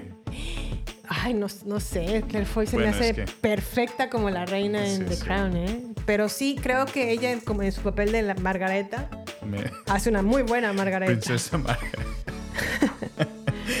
y bueno, pues, ¿cómo no? ¿Cómo dejar de mencionar su actuación en, en la saga de Misión Imposible Fallout? Como, Ah, como sí. de The White Widow, The ¿recuerdas? White Widow. La verdad es que sí, pero punto menos, porque en esta última entrega de Misión Imposible se ve muy, de, muy de- Reckoning. demacrada, ¿eh?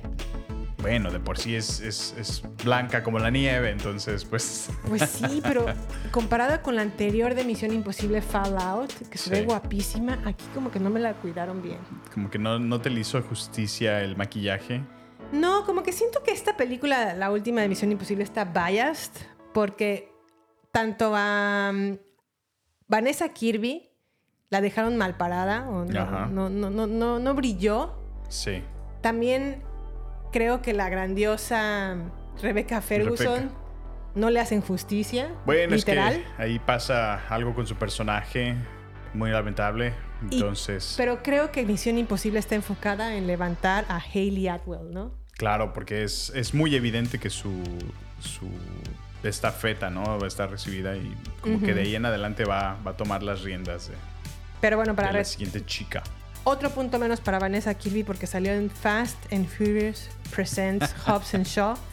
Porque, Trabajó ah, junto con Dwayne Johnson, La Roca. o sea, cualquiera que actúa con él, Pues es que, ay, Está terrible. Bueno, pues, pero bueno, creo que es clara su victoria, así que se la damos inmediatamente. Vanessa Kirby pasa al siguiente nivel.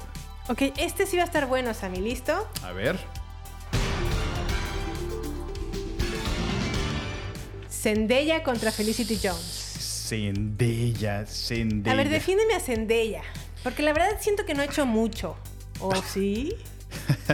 Bueno, para empezar, ni siquiera necesita introducción. Es Zendaya, ¿no? Zendaya, una actriz californiana de Estados Unidos, por supuesto. Que, bueno, también su carrera, eh, pues ya lleva un tiempo. Ha estado, bueno, es muy, muy, muy reconocida recientemente por su actuación en la super serie de eh, HBO Euphoria, ¿no? Que ha hecho un papelazo y creo que ya se ha llevado eh, dos Emmys. Se los ganó Sí, sí, sí. eh, los cuales perfectamente bien merecidos. Un poquito más mainstream en su aparición en la franquicia de Spider-Man, ¿no? Eh, ahí ha estado presente en otros shows como, perdón, otras películas como The Greatest Showman, la cual ha sido, pues bueno, a mí me encantó su actuación ahí, ¿recuerdas? Ah, The Greatest Showman. Sí, sí la recuerdo. Eh, Y pues todo su historial que tuvo en Disney. eh, como, ese- como películas como Shake It Up y Frenemies, Casey on the Cover. Pues bueno, creo que algo que yo puedo recordar mucho de Zendaya, además de, su- de sus papeles sí en, en Hollywood y sí en, en Euphoria, pero yo la recuerdo por este mean tweet. ¿Lo A podemos ver. poner? Zendaya's feet smell like Funyuns. Let's check, shall we? No, smells like success to me. Desde ahí Zendaya la verdad es que me cayó muy bien. bueno, y lo que escucharon en este pequeño audio es un, un tweet que publican en el show de Jimmy Kimmel. Ajá. Llamado mean tweets, la, la, la- el- el- la sección. ¿no? La sección donde es el, actores leen tweets de gente que pues vaya, ha tuiteado ¿no? en, en redes, en la red social Ajá. donde hablan mal de algún actor. Entonces ella estaba leyendo uno donde la criticaban, Ajá. donde apostaban que seguramente sus pies iban a oler A Funyuns. a Funyuns, que son unas, unas papitas en Estados Unidos de cebolla. Como una versión de cebolla cheto, Ajá. ¿no? Exactamente. Entonces lo que hace Zendaya es quitarse el tacón, que es como un manolo. Como un estileto. Se lo quita y dice, pues vamos a ver si huelen a, a Funyuns, ¿no? Sí. Lo huele y dice, no, huelen a éxito para mí. y desde ahí me cayó muy bien. Bravo, bravo, Zendaya. Es legendaria Zendaya. Y pues bueno, en esta ocasión compite contra Felicity Jones. Que creo que el papel más importante de Felicity Jones hasta el momento ha sido Rogue One, a Star Wars story como Jean Erso. Ah, sí, sí, que qué buena película es Star Wars. Yo creo que una de mis favoritas después de, de muchísimo tiempo. O sea, Yo me atrevo a decir que es mejor que la última trilogía, ¿eh? sí, muy de acuerdo. Esa escena final, épica escena final donde sale Darth Vader y dices, ya, esto, esto valió madres. y llega Dar- Darth Vader arrasando madres con su lightsaber y matando Vamos cualquier verla, fulano. Por, su- por favor, por favor. Sí, la verdad es que esta es su película más popular. Ha sido también una actriz que ha batallado para pues despegar una carrera. Sí. Después de Rogue One tuvo pues bastante popularidad, pero aún así como que sigue sin despegar Sigue, la carrera sí, de, sí. de Felicity Jones. La última película en donde la pudimos ver en pantalla fue en una mm, llamada The Midnight Sky o también On the Basis of, of Sex. Pero pues la verdad es que no, no, no fluye mi Felicity. Estuvo en apariciones como en películas como Inferno, Ah, con sí, junto Tom con Hanks, Ajá, Tom Hanks. Like Crazy, Y tampoco fue muy buena Inferno, ¿eh? sí, y The Theory of Everything. Pues sí, la verdad es que sí ha tenido participaciones. Por lo general siempre son como papeles de reparto, no son protagonistas. Y la, la más po- popular o la más importante que ha tenido en su carrera ha sido esta de Star Wars. Que fue muy buena, ¿eh? Sí, sí, sí. Pero bueno, creo que aquí está evidente, ¿no, Sam? Evidentemente se lo lleva mi Zendaya. Ok, tenemos por otro lado a...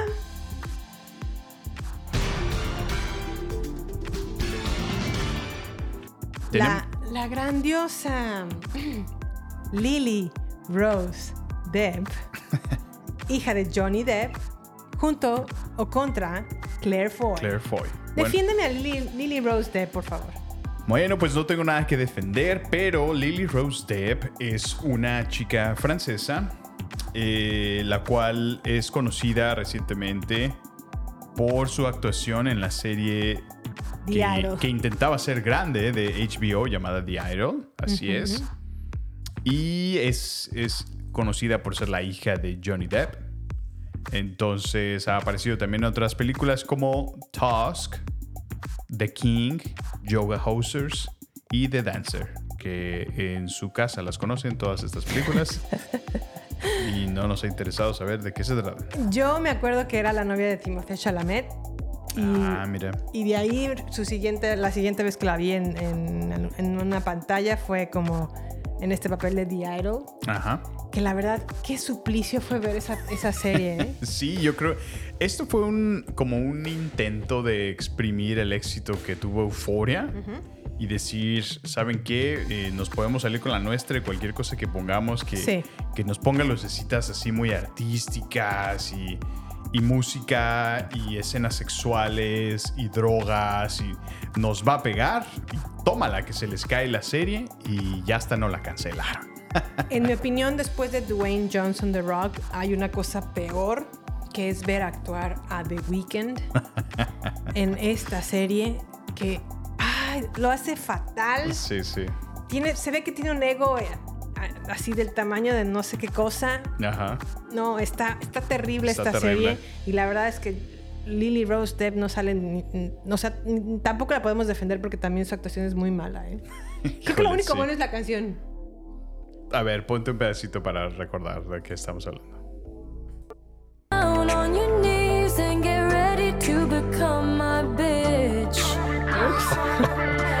Ok. I'm just a freak, yeah. You know I want it bad.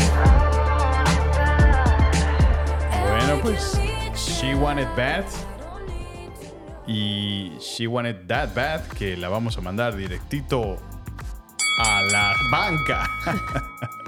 Sí, no, bueno, aquí la verdad es que por otro lado tenemos a Claire Foy. Claire Foy, pues su papel más popular ha sido como la reina Elizabeth en su edad temprana o joven en The Crown, en Netflix. También pueden recordarla, yo también la recuerdo con- como Lisbeth Salander en The Girl in the Spider Web. La cual no fue muy buena Sí, la a mi verdad. gusto, pero Tenemos que volver- volverla a ver, ¿no? le- ¿O estaría ves? dispuesto a darle una oportunidad. Sí, Sí, sí, la verdad es que sí hay que darle chance. Pero estuvo tan destacada en The Crown que yo la puedo defender mucho más que a Lily Rose Depp. Y No, pues bueno, no perdemos más que- el tiempo, ¿no? Sí, no, por- porque mira, ya ni siquiera habías hablado de ella, yo ya le había otorgado la victoria. O sea, aquí no tenemos que hablar mucho de ella para denotar su, su talento. Ok, ¿qué tenemos en el siguiente round? Bueno, en este round tenemos a Daphne King contra tu querida Khaleesi Emilia Clark. Pues mira, la verdad es que aquí, Sammy, está difícil, ¿eh? Porque Emilia Clark no ha hecho nada bueno más que ser Khaleesi. Y Daphne en- King ha hecho muy poco, entonces a ver, vamos a, vamos a analizarle. Bueno, ¿y quién es Daphne King? Daphne King es una joven centennial de Madrid, España, que ha sido conocida por sus actuaciones en la película de Logan, interpretando a Laura o X-23, eventualmente. Muy buena actuación, por cierto. Y también su aparición en la serie de HBO llamada His Dark Materials. Ah, esa no estuvo tan buena, pero Sí, la verdad es que yo le tenía esperanza a esa película, pero pues no, no, no ha tenido, no ha despegado como yo hubiera esperado. sí, la verdad es que Daphne King, pues, ha, querido, ha queda- quedado a deber, ¿no? Sí, eh, yo, yo pensaba, bueno, hubiera apostado más a que ella era una mejor actriz comparándola con Millie Bobby Brown, que al Sí. menos es como de la edad. Pero no sé, no sé, le ha faltado mejor oportunidades, ¿no? Yo, yo diría. Necesito una mejor mejora. un incentivo de mejor Por favor, mejora no de, eso. de- de- Cuando yo trabajaba en un call center, era la premiación que me hacía el, el ser la mejor mejora, porque así se llamaba. Fuiste la mejor mejora del mes. Del mes. Porque habías estado en un nivel muy bajo un mes anterior, entonces habías destacado así. O sea, si en tu score habías sacado un, no sé, un, un 40, 40, ajá. en el siguiente sacaste un 85, entonces eras la, La mejor, mejora. Qué asquerosidad, pero bueno. Pero bueno, también tenemos a alguien que no la podemos defender mucho, que es Emilia Clarke. Emilia Clarke, pues es ¿Qué su pasa? Es Khaleesi. Es Khaleesi en Game of Thrones. que Es un papelazo el que hizo en esta serie. Lamentable la manera en la que terminó su papel en esta última temporada. Fue asquerosa. No puedo olvidar y superar esta serie porque era de mis favoritas. Es la que más emoción me ha causado en los últimos años y la manera en la que acabó me rompió el corazón, la verdad. Bueno, pero ¿qué te pasa? También fue Sarah Connor en Terminator Genesis. Pues sí, caray, fue Sarah Connor, pero pues ahí quedó de ver muchísimo. La verdad Bueno, es ¿qué- que esa película también está malérrima. Bueno, también ¿qué te pasa? Estuvo en Super Universo Star Wars en Solo. Star Wars Story, pues la, creo que es una de las peores de Star Wars de esta generación. Estoy siendo sarcástico con todo esto. La verdad que estoy de acuerdo contigo. Recientemente regresó un poquito más mainstream a Marvel. Ahora Secret es ser Invasion. parte de Secret Invasion. Y también estuvo pff, Y paupérrima. pues bueno, esta serie a mí no me gustó muchísimo. Mm, No ha tenido mm, pues buena respuesta. En general, Marvel y sus series no han tenido a lo mejor la respuesta que ellos quisieran que tuviera. Pero no digo que son malas, solo no es el contenido que yo hubiera demandado de ellos. ¿Cómo se llama esta serie donde sale la bruja escarlata? Junto con su esposo Visión. ¿Se llama Visión? Vision, ajá.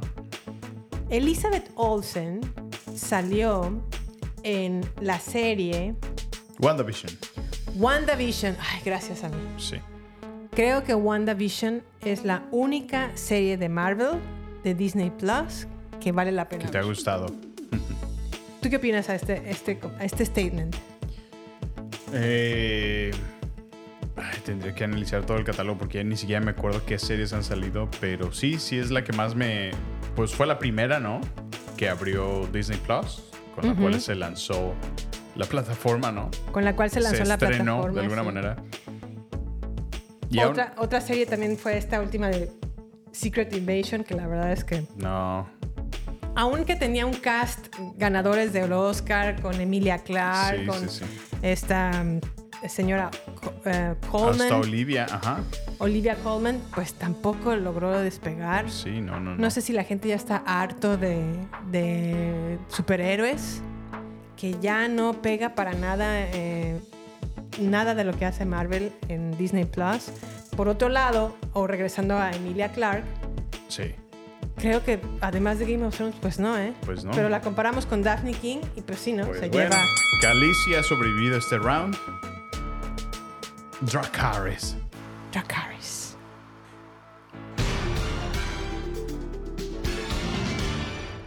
Bueno, esta es la siguiente fase, Jime. Eh, terminamos la primera ronda. eh, gracias por ser pacientes a este punto.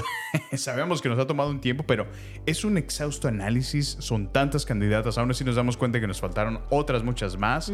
Pero quisimos hacer un buen extracto para realmente poder identificar buen talento millennial, buen talento centennial. Ujú. Y estas siguientes fases se van a ir un poquito más rápido, Jime.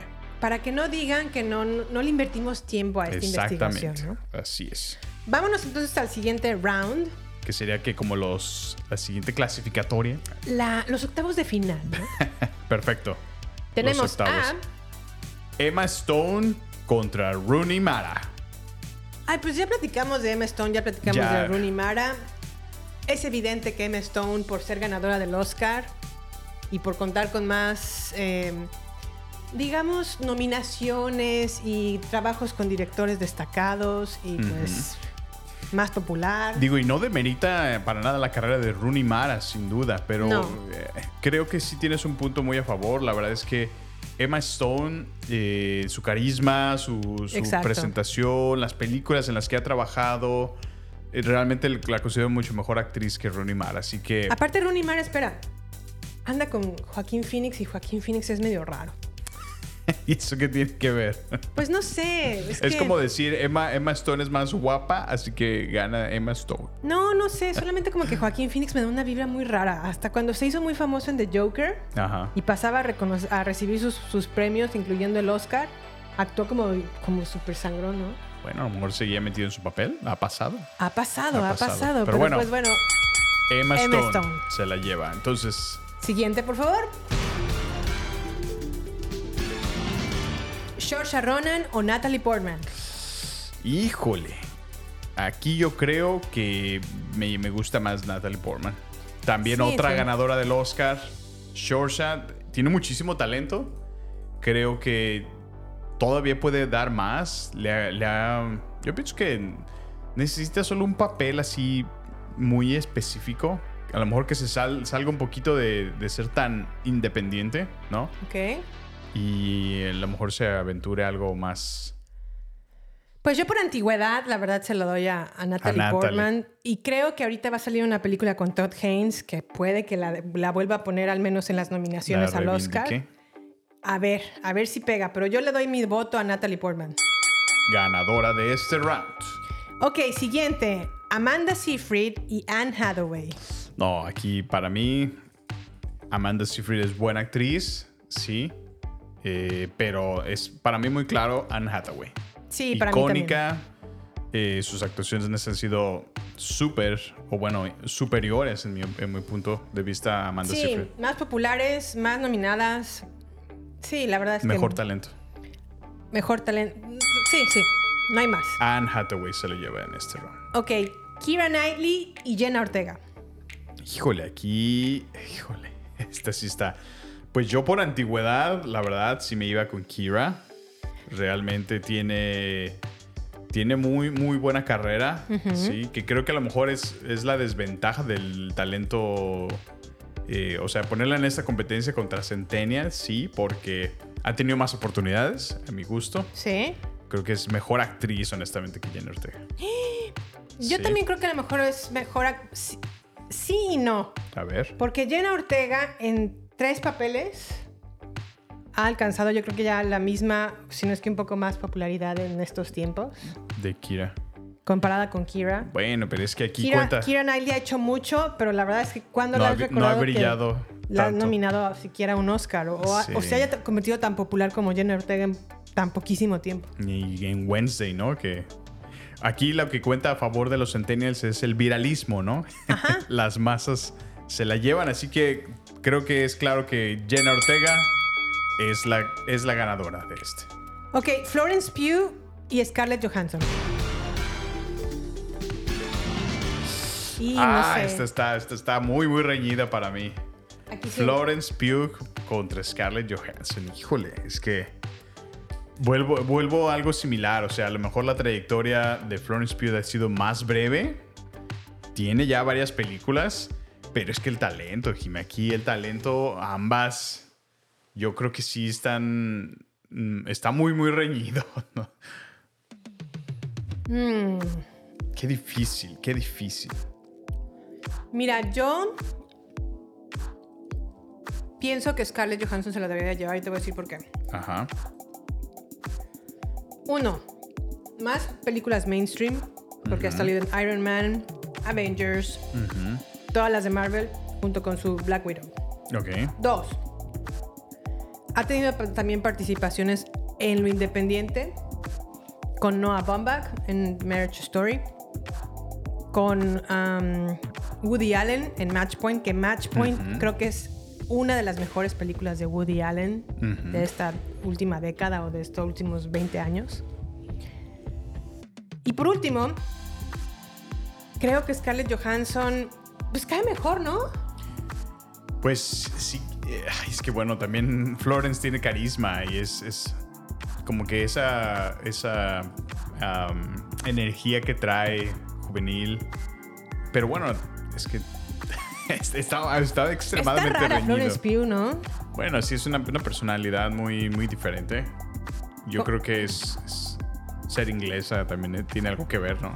Yo creo que ahorita está como muy, muy alzadita, mi Florence. Florence, sí. Sí, trae una actitud como muy... eh.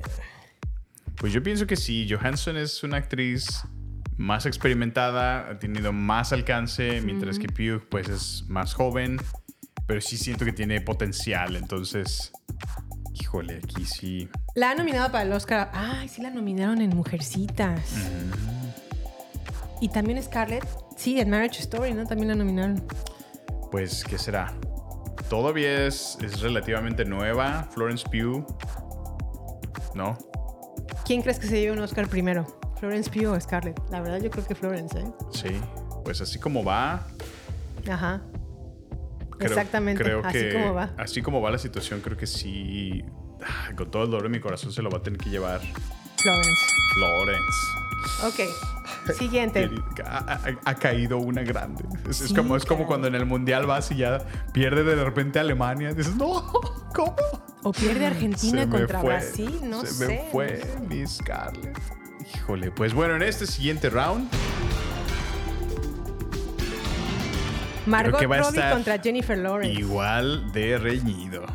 Hombre, Mira, por, por, por, por gracia física, es evidente que es Margot, ¿no? ya se le chingó Margot. O sea, Margot Robbie como Barbie, pues estuvo Eh, perfecta. Encarnó a la Barbie perfecta. sí, Encarnó sí. a la Barbie perfecta, no hay así, sin lugar a dudas, pero ¿quién es más talentosa, Sammy? Yo creo que Jennifer Híjole. Lawrence, ¿eh? Sí, sí, sí. Bueno, Jennifer Lawrence ya tiene un Oscar para empezar. Entonces. Y, Margot pues le echa ganas, le echa ganas, pero pues participó en la película más taquillera de este año. De todos los tiempos. De todos los tiempos de Warner Brothers, eso- Warner, eso, sí, sí, es sí. una realidad. ¿Quién crees que se gane un Oscar más fácil en este en estos tiempos? Yo creo que. Pues es que depende, porque mira, Jennifer Lawrence, honestamente, Ajá. creo que ya, ya tiene una tendencia a la baja. ¿Por qué? Pues por eso te digo, mira, acaba de hacer un cambio de su carrera. Ok, Se está moviendo más a la comedia. sí. Eh, no la veo ganando ahí un Oscar. Si, si, si se va por esa vertiente. Al contrario, pienso que puede caer en, en ya películas demasiado mainstream, de comedia que ya nada más es por. Ramploncilla. Ajá. O sea, se podría empezar a ir a ese, a ese camino. ¿Tú qué piensas? Pues la verdad es que me duele escuchar esto. Yo La- pienso que tendríamos oportunidad Margot Robbie de ganarse un Oscar. No sabía que Margot Robbie es productora de Barbie. Ah, sí, también Ah, fue sí, productora. Sí, sí, sí. hizo- Órale. es productora de Barbie. Ella tenía mucha fe en, en este Proyecto. proyecto Mira. y le salió muy bien, Sí. evidentemente.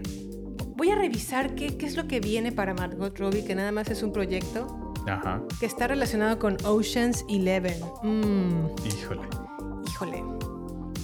Híjole, manito. Pero sí, creo que en eso estoy de acuerdo contigo. Creo que no, ahorita no veo a Jennifer Lawrence subiendo como en su momento lo fue o estuvo en, el- en el- la cúspide de su carrera. ¿no? Digo, es que eh, completamente entendible el que haya hecho una pausa en, en su carrera por cuestiones personales. Digo, pues también se, se cansan, o sea, necesitan Sí, sí. explorar su vida.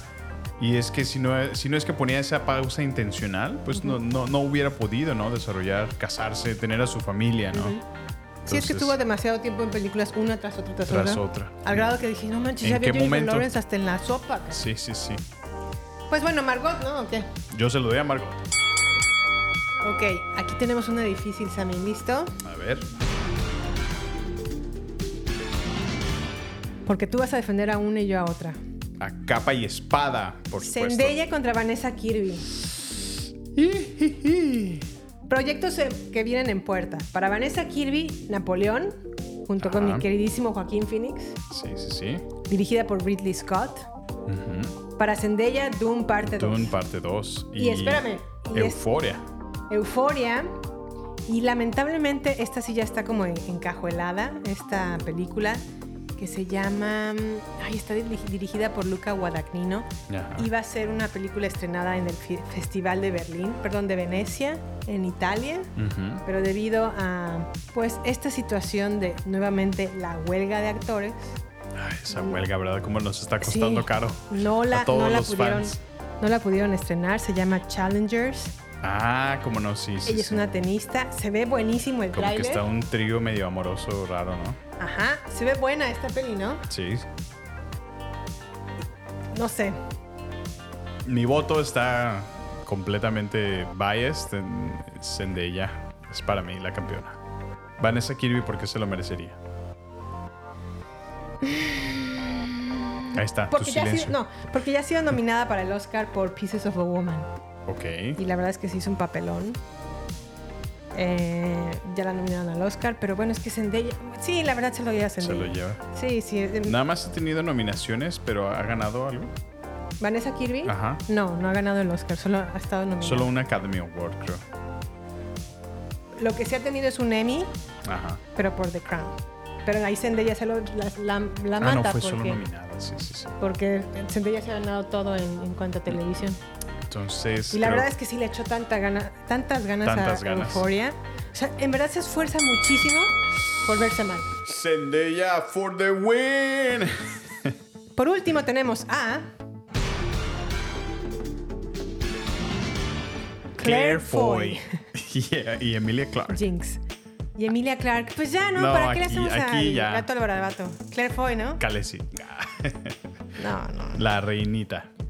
Ok, listo, se perfecto. acabó esto. Sigamos. Nos vamos a los cuartos de final y se pone bueno esto. Emma Stone, Natalie Portman. Emma Stone contra Natalie Portman. Wow, este está bueno también. Mira, yo se lo doy a Emma Stone porque Natalie Portman se ven- desde el Cisne Negro no ha hecho nada. Nada en cuanto a. ¿Ves? Es que a es el mismo efecto. Jennifer Lawrence. O sea, esa es precisamente la tendencia de la que te estaba hablando. Ya lograste el mayor premio y de ahí qué sigue. O sea, ¿qué, qué más te impulsa? ¿Qué más te... O sea, Te voy a decir una cosa. Emma Stone ya logró un Oscar y está a punto de ser nominada no, nuevamente. al por Oscar. eso, pero es que si te fijas, ella no ha, al contrario, como que sí ha intensificado su carrera, o sea, sigue buscando otros papeles, eh, no sé, que le demanden, mm, bastante dramáticos, ¿no? También me hablaste que apareció en una película rara, futurista, eh, muy peculiar. Ah, aquí lo que ha pasado con Emma Stone es que terminó La La Land con Damien Chazelle Ajá. y se fue a trabajar con Yorgos Lantimos. ¿Quién es Yorgos, Lantimos? El director de El sacrificio de un ciervo sagrado, Ok. The Lobster. La Ándale, favorita, sí, sí. que ahí también nuevamente Emma Stone fue nominada al Oscar por la favorita. Y ahora Yor- Yorgos nuevamente la llamó para hacer Poor Things. Y dicen que está buenísima, buenísima en esta película. Entonces, pues Emma, ¿no? Emma, Emma, campeona de este evento. Ok, este se va a poner bueno a mí. Pégale. Anne Hathaway contra Jenna Ortega. Contra Jenna. Qué difícil está esta contienda aquí. Está muy difícil, muy reñido. Aquí te voy a decir que Anne Hathaway pues también va como para, para menos, ¿no? Vas. Ay, ay, ay. Sí la vimos en ¿Crees que- WeWork, pero... No, no, ahí sí. Pues no me gustó su actuación ahí. O sea, creo que ha tenido muchos mejores papeles. Y. ¿Qué, qué proyectos vienen para ella? ¿Qué proyectos vienen para? Y vaya que vienen siete proyectos para, Vaya, wow. para Anne Hathaway. Entre ellas, pues ninguno que me, me- me- me suene, ¿eh? No. Sesame Street, Mother's Instinct. No, no conozco ninguno. Nada, nada de esto. Ok. La pregunta es, ¿qué viene para Jenna Ortega? A ver, creo que esa va a ser la que nos hará diferencia. Pero bueno, hablando en diferencias actorales, Ajá. pues bueno, para mí Anne Hathaway sigue ganando, pero como tú lo mencionas, sí, creo que sí tiende a la, a la baja. Comparado con lo que ha logrado en el poco tiempo que tiene Jenna Ortega. Lo que viene para Jenna Ortega es Beetlejuice 2. Ok. la segunda temporada de Wednesday. Viene, ah, pues, esto es lo más, lo más a lo mejor popular que le puedo ver Que su, destaque, sí. En su, en su, a ver, pues, creo que Jenna, ¿no? Jenna, yo creo que se la va a tener que llevar Jenna Ortega. Siguiente, por favor. Florence Pugh y Margot Robbie. Florence Pugh contra Margot Robbie. Órale. Las dos, bueno, estas van en ascenso, ¿eh? O sea, a pesar de que sí es. Es que Mar- Margot Robbie es más joven, ¿no? Entonces. No. ¿No? Error. ¿Cuántos años tiene Margot? Margot nació en el 90 Ah, caray. y, y esta Florence Pugh en el 96. No, no digo, no digo que son de la edad, pero digo que es como de, de las millennials último batch. Margot. Todavía, todavía está Sí. joven, ¿no? Bueno, no. Sí, sí, por supuesto que sí, pero más bien la pregunta es, ¿qué es lo que viene para Florence Pugh? Bueno, ya sabemos que viene para Florence. Aparte de Dune. Dune. ¿Y ya? Párale de ¿Eso contar. es todo? Sí. A ver, déjame ver. Porque para Margot dicen que nada más viene Barbie 2. Ah, ya está. No, no está todavía en luz verde, pero dicen, dicen. Mm. No creo, ¿eh? Que les vuelva a salir también como... Sí, no, ya va a ser difícil. Para, para Florence Pugh viene Doom parte 2, Thunderbolts, nuevamente como Yelena Belon- Belo- Belova, Ok. algo de Marvel. De Marvel. Y como Marvel va a la baja, creo que es evidente que es Margot Robbie, ¿no? Margot. Híjole, cayó tú. Florence. Margot Robbie. Ok, siguiente. Zendaya versus Claire Foy. Híjole. Ya. ¿Para qué perdemos más tiempo? por favor? Zendaya, por favor. ¿Tú estás de acuerdo, verdad? Sí, pues sus películas que vienen son mucho más... Sí, sí. Trayectoria, relevancia, pues es el efecto Zendaya. Zendaya. Listo. Bueno, ¿Semifinales? vámonos a la semifinal. Tenemos. Ah, las cuatro finalistas: Emma Stone contra Jenna Ortega. Yo le voy a dar mi voto a Emma Stone. Emma Stone. Yo le doy... Sí, la verdad es que ahí estoy biased. Sí, yo, yo estoy de acuerdo contigo. Ha llegado lejos Jenna en esta competencia, Sí. pero no, aquí sí no creo que, que hay comparación. o sea, es buena, es buena actriz, la chiquilla, ahí va. Ha logrado mucho en poco tiempo y se ve que va a lograr todavía un poco más. Pero hasta este punto, en 2023, hoy, Ujú. Creo que sigue ganándole Emma Stone, sin duda. Yo también lo creo. Lo creo, lo creo. Pues bueno, se va a la final Emma Stone. Ok, siguiente. En el siguiente tenemos Margot Robbie contra Zendaya. contra Zendaya. Margot Robbie tuvo a Barbie, ¿eh? Margot Robbie tuvo a Barbie. Pero Zendaya tiene a Dune y a Challengers. Challengers. ¿En proyectos te refieres? Y Euphoria. Y Euforia. Sí, sí, tiene a, a Rue de Euforia. Pues yo se lo doy a Zendaya, la verdad. Yo se lo doy a Zendaya. Ok, la final, la final. La gran final de acuerdo a baterías no incluidas, primer torneo Millennial Centennial. Emma Emma Stone, Stone. contra Zendaya. Ups. Por lo que viene para Emma Stone, para mí va a ser Emma. Emma, ¿en serio? Sí. A ver, háblame un poco de eso. Pues sí, eh, lo que viene para ella es Poor Things. La van a nominar al Oscar y no creo que nominen al Oscar a Zendaya por Dune ni por Challengers. Bueno, pero es- esto estamos hablando en proyectos, pero carrera, Carrera, pues Emma Stone. bueno, ahí tiene la ventaja que ha ganado ya un Oscar, sí, sin duda. Sí. Además salió una muy, muy buena comedia, ECA. ¿Qué comedia ha tenido Zendaya? Eh, ¿Disney? I'm sorry, pero no, no se puede defender ahí. ¿Qué Dime ot- otra de comedia que hayas eh, protagonizado Bueno, no, Zendaya. no por comedia. Espérame, es que estoy abriendo su... Además, Emma Stone anduvo con Andrew Garfield. La es, más, es más, vamos a hacerte esta pregunta. Ok. ¿Quién es mejor Spider-Man? ¿Andrew Garfield o Tom Holland? Híjole, pues... Porque aquí es Spider-Man contra Spider-Man. Sí, es cierto. Ve Zendaya qué pequeño es el mundo. Tom Holland, que es el nuevo Spider-Man. No lo había pensado de esta Y Emma manera. Stone anduvo con el anterior Spider-Man, que fue Andrew Híjole, sí, Garfield. sí, sí es cierto, ¿verdad? Qué pequeño es el mundo. Y Muy, muy cierto. yo te he escuchado decir a ti una cosa.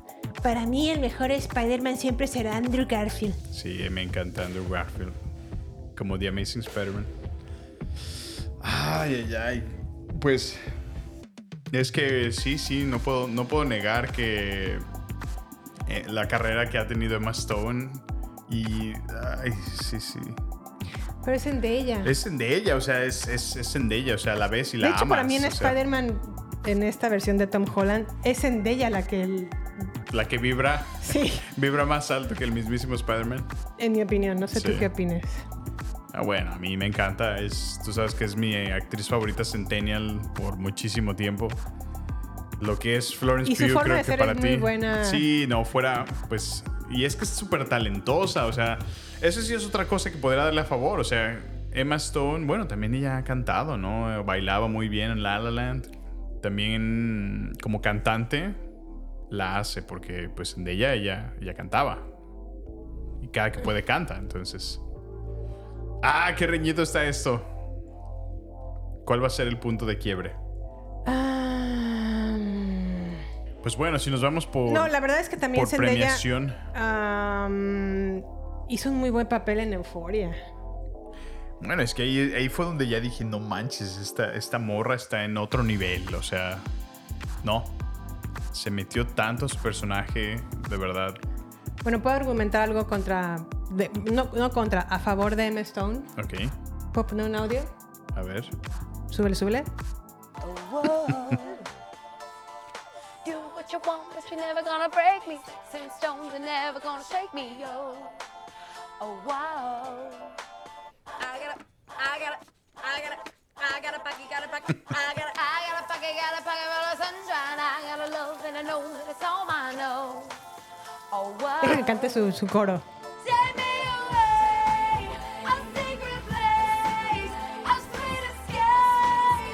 a. No hay más. Si me pones a Zendaya cantando a este nivel, ¿Qué te pasa? Eh, hizo un, un extremadamente muy buen lip sync. ¿cuál lip sync? Sí, ¿no lo viste cuando, cuando salió como ah, Bruno Mars? ¿Bruno Mars? Sí, mira, búscatela. Zendaya, Bruno Mars. A ver, Lip Zendaya, sync. Bruno Mars. Ajá. ¿Qué es esto? Ay, ¿por qué no lo habías visto? Es icónico. ¡No! Por favor, reproducelo un poquito. A ver. Es-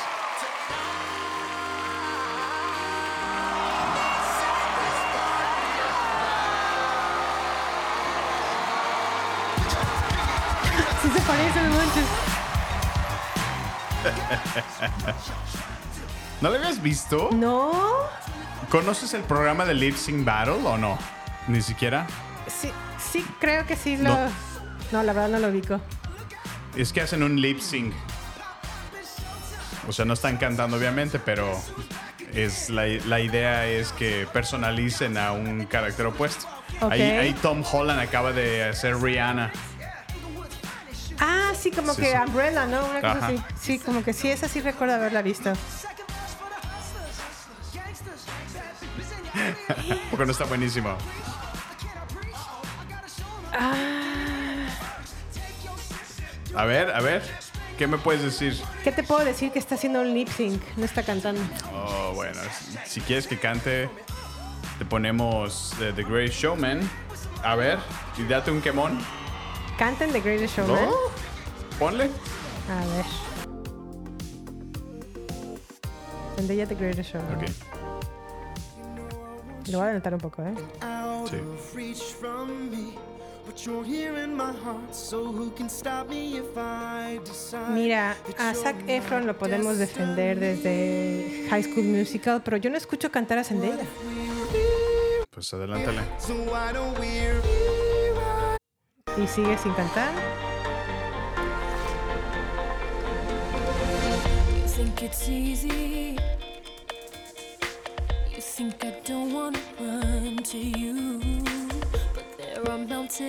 Hasta se cuelga, Jimé, se cuelga. ¿Qué no hace esta mujer? Acrobacias. I know you're wondering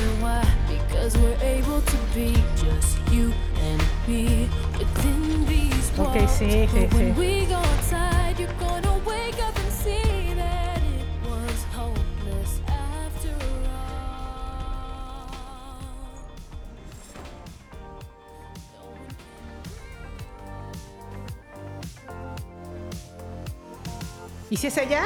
Sí, por supuesto. Compone música también. ¿No has escuchado música de Zendaya? ¿Qué, qué ot- qué otra actriz es multifacética como lo es Zendaya? Híjole. Te maneja series, te maneja películas, te canta, te baila, te, te- todo, todo te está haciendo Zendaya. ¿Qué argumentos tiene la defensa de Emma Stone? Ah, Emma Stone también ha tenido una miniserie que no le fue tan bien, pero Para mí yo pienso que es, es- o sea, no puedo, no puedo negar la carrera que ha tenido Emma Stone, sin duda, sí. pero creo que ah, es, es Zendaya es, es una, es imparable, la verdad. Mírala.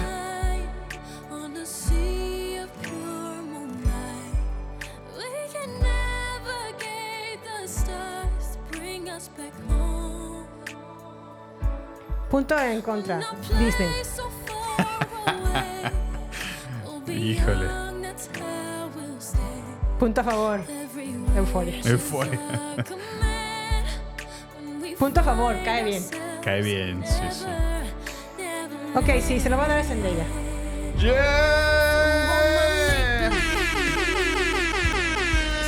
Se va como la campeona derribando a todas las millennials. Sí, la verdad es que creo que Zendaya ah, bien viene su carrera para para grandes cosas, ¿eh? Sí, sí, sí. Y no dudo que en su momento ya empiece a ser más, más productora también, ¿eh? O sea, Sí, sí. a esta morra la veo como calidad Taylor Swift. O sea, ¿En serio? Sí, sí, sí. Así de inteligente yo la veo. O sea, ver lo que está haciendo Taylor Swift es, es impresionante. Ya se acaba de convertir en billonaria y no creo que ella, Zendaya me refiero, vaya detrás del dinero. Pero mira, tiene O sea, la el- inteligencia el para... equivalente de Taylor Swift en el nivel actoral lo ves en Zendaya. Yes, exactamente. Sí, sí, sí. Porque canta, porque baila, Sí. porque actúa, Ujú. porque todo. Así es. Y cae bien de, de. Sí, pues es, es buenísima onda. Es un amor. Sí, a mí también me cae muy bien, la Sí, verdad. Es que sí, Zendaya. Sí. Y mucha gente fue a ver Dune por Zendaya, ¿eh? Exacto, sí. Lo cual fue extremadamente... um, fue un muy buen acierto el haberle hecho casting a ella porque atrae toda esta masa de jóvenes centennials que a lo mejor no están tan interesados en películas de este, de este estilo por ser a lo mejor muy complejas o más difíciles de entender, ¿no? Sí, es muy cierto. Y creo que abre ese panorama que gente conozca este estilo de cine más artístico, ¿no? Pues bueno, creo que sí tienes razón. El- la- lo único que viene para Zendaya en su carrera es el ascendello. Ascensión. La ascensión. Ascendello. Y- Ay, ay, ay. Sí, la verdad es que sí, sí, sí se ve que viene para la alza su carrera y, y pues aunque creo que Emma Stone muy probablemente gane el Oscar, ¿De en este año. ¿En serio? dicen que está, esa película está así, o sea, deja de la película porque la película en, en realidad es muy controversial, los temas que toca. ¿Qué, qué tipo de temas?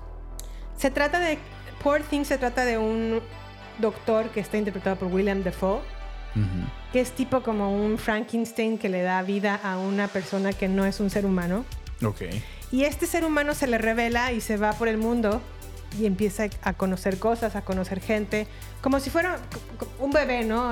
Pero obviamente adulto. ¿Y es Emma Stone? Y es Emma Stone. Oh. Y empieza a conocer distintas cosas del mundo y nos hace como conscientes de cómo la, la humanidad es, Ya. cómo a lo mejor ella se desarrolla, cómo si- ella interpreta.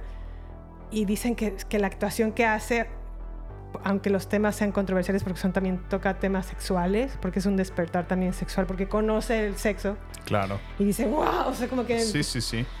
eh, dicen que su actuación está impresionante, o sea...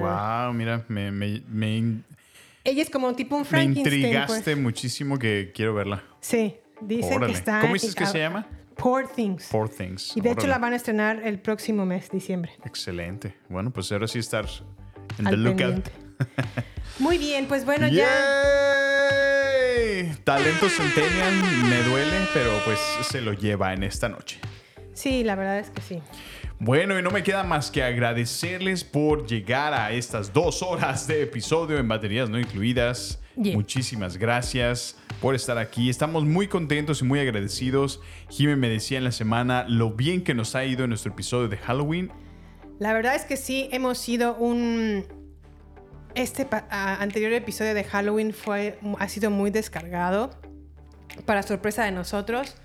Eh, queremos destacar que en Estados Unidos, por primera vez, hemos eh, destacado en, en estados como Iowa, que quien sea que esté en Iowa lo- o los muchos que estén en Iowa, sí. repórtense, por favor, denos, dense a conocer. a No, sobre alguien, todo por nos favor. interesa saber cómo, cómo nos encontraron. ¿Cómo nos encontraron exactamente en Iowa? Muchos también descargas en Nebraska, Missouri, California, Illinois, Virginia, Washington, pero Iowa me destaca muchísimo. Y también quiero reconocer a países de Centroamérica o de Latinoamérica, particularmente y obviamente México y también nuevamente Francia, Sammy. Fíjate, qué Creo que es tu peculiar. amiga, ¿eh? Sí, Anita, si tú nos estás escuchando, salud, Salud. salud. ¿Y cómo Oui. se dice? Oui. Monsieur, Bonjour. merci, bonjour. Bonjour, Ana. Y pues nada, gracias. Me- no me queda más que agradecer el tiempo que le dedican a escucharnos. Espero que les guste el contenido. Háganos saber qué les gustaría escuchar. Por ahí hemos tenido muchas recomendaciones de nuestra fiel seguidora Karina, que nos ha recomendado varias, varias eh, películas. Pero como que son más independientes y me cuesta trabajo Encontrarlas, encontrarlas. La sí, verdad sí. es que sí, es un poquito, pero tenme paciencia, Cari. No creas que no te, escucha, no te escuchamos, no te leemos. Las anoto todas las, las, cancion- las canciones, las películas que no me recomiendas, pero sí me cuesta un poco de trabajo por ahí Localizarlas, encontrarlas. pero trabajaremos en encontrarlas y. Así es. ¿Y qué más? Pues nada, ya. Pues nada, estamos en redes sociales, en la cuenta arroba baterías podcast, donde nos gustará saber de ustedes, en Instagram, Twitter y Facebook. Así que no se pierdan nuestro episodio. Yeah. Vamos a tener una cápsula eh, la siguiente semana y bueno, Yeah. una sorpresa este fin de semana. Así que Y la segunda parte de Millennials contra Centennials, versión testosterona. testosterona masculina la siguiente semana. Muchas gracias por escucharnos y aquí nos vemos hasta la próxima. Bye. Bye. Este es el final solo por hoy. Hasta la vista, baby. Prepárate para más acción, misterio y seguir descubriendo las mejores escenas y secretos del cine y serie. Solo aquí, en nuestra próxima entrega, Baterías No Incluidas Podcast, con Jimena Campos y Samuel López. Hasta la próxima.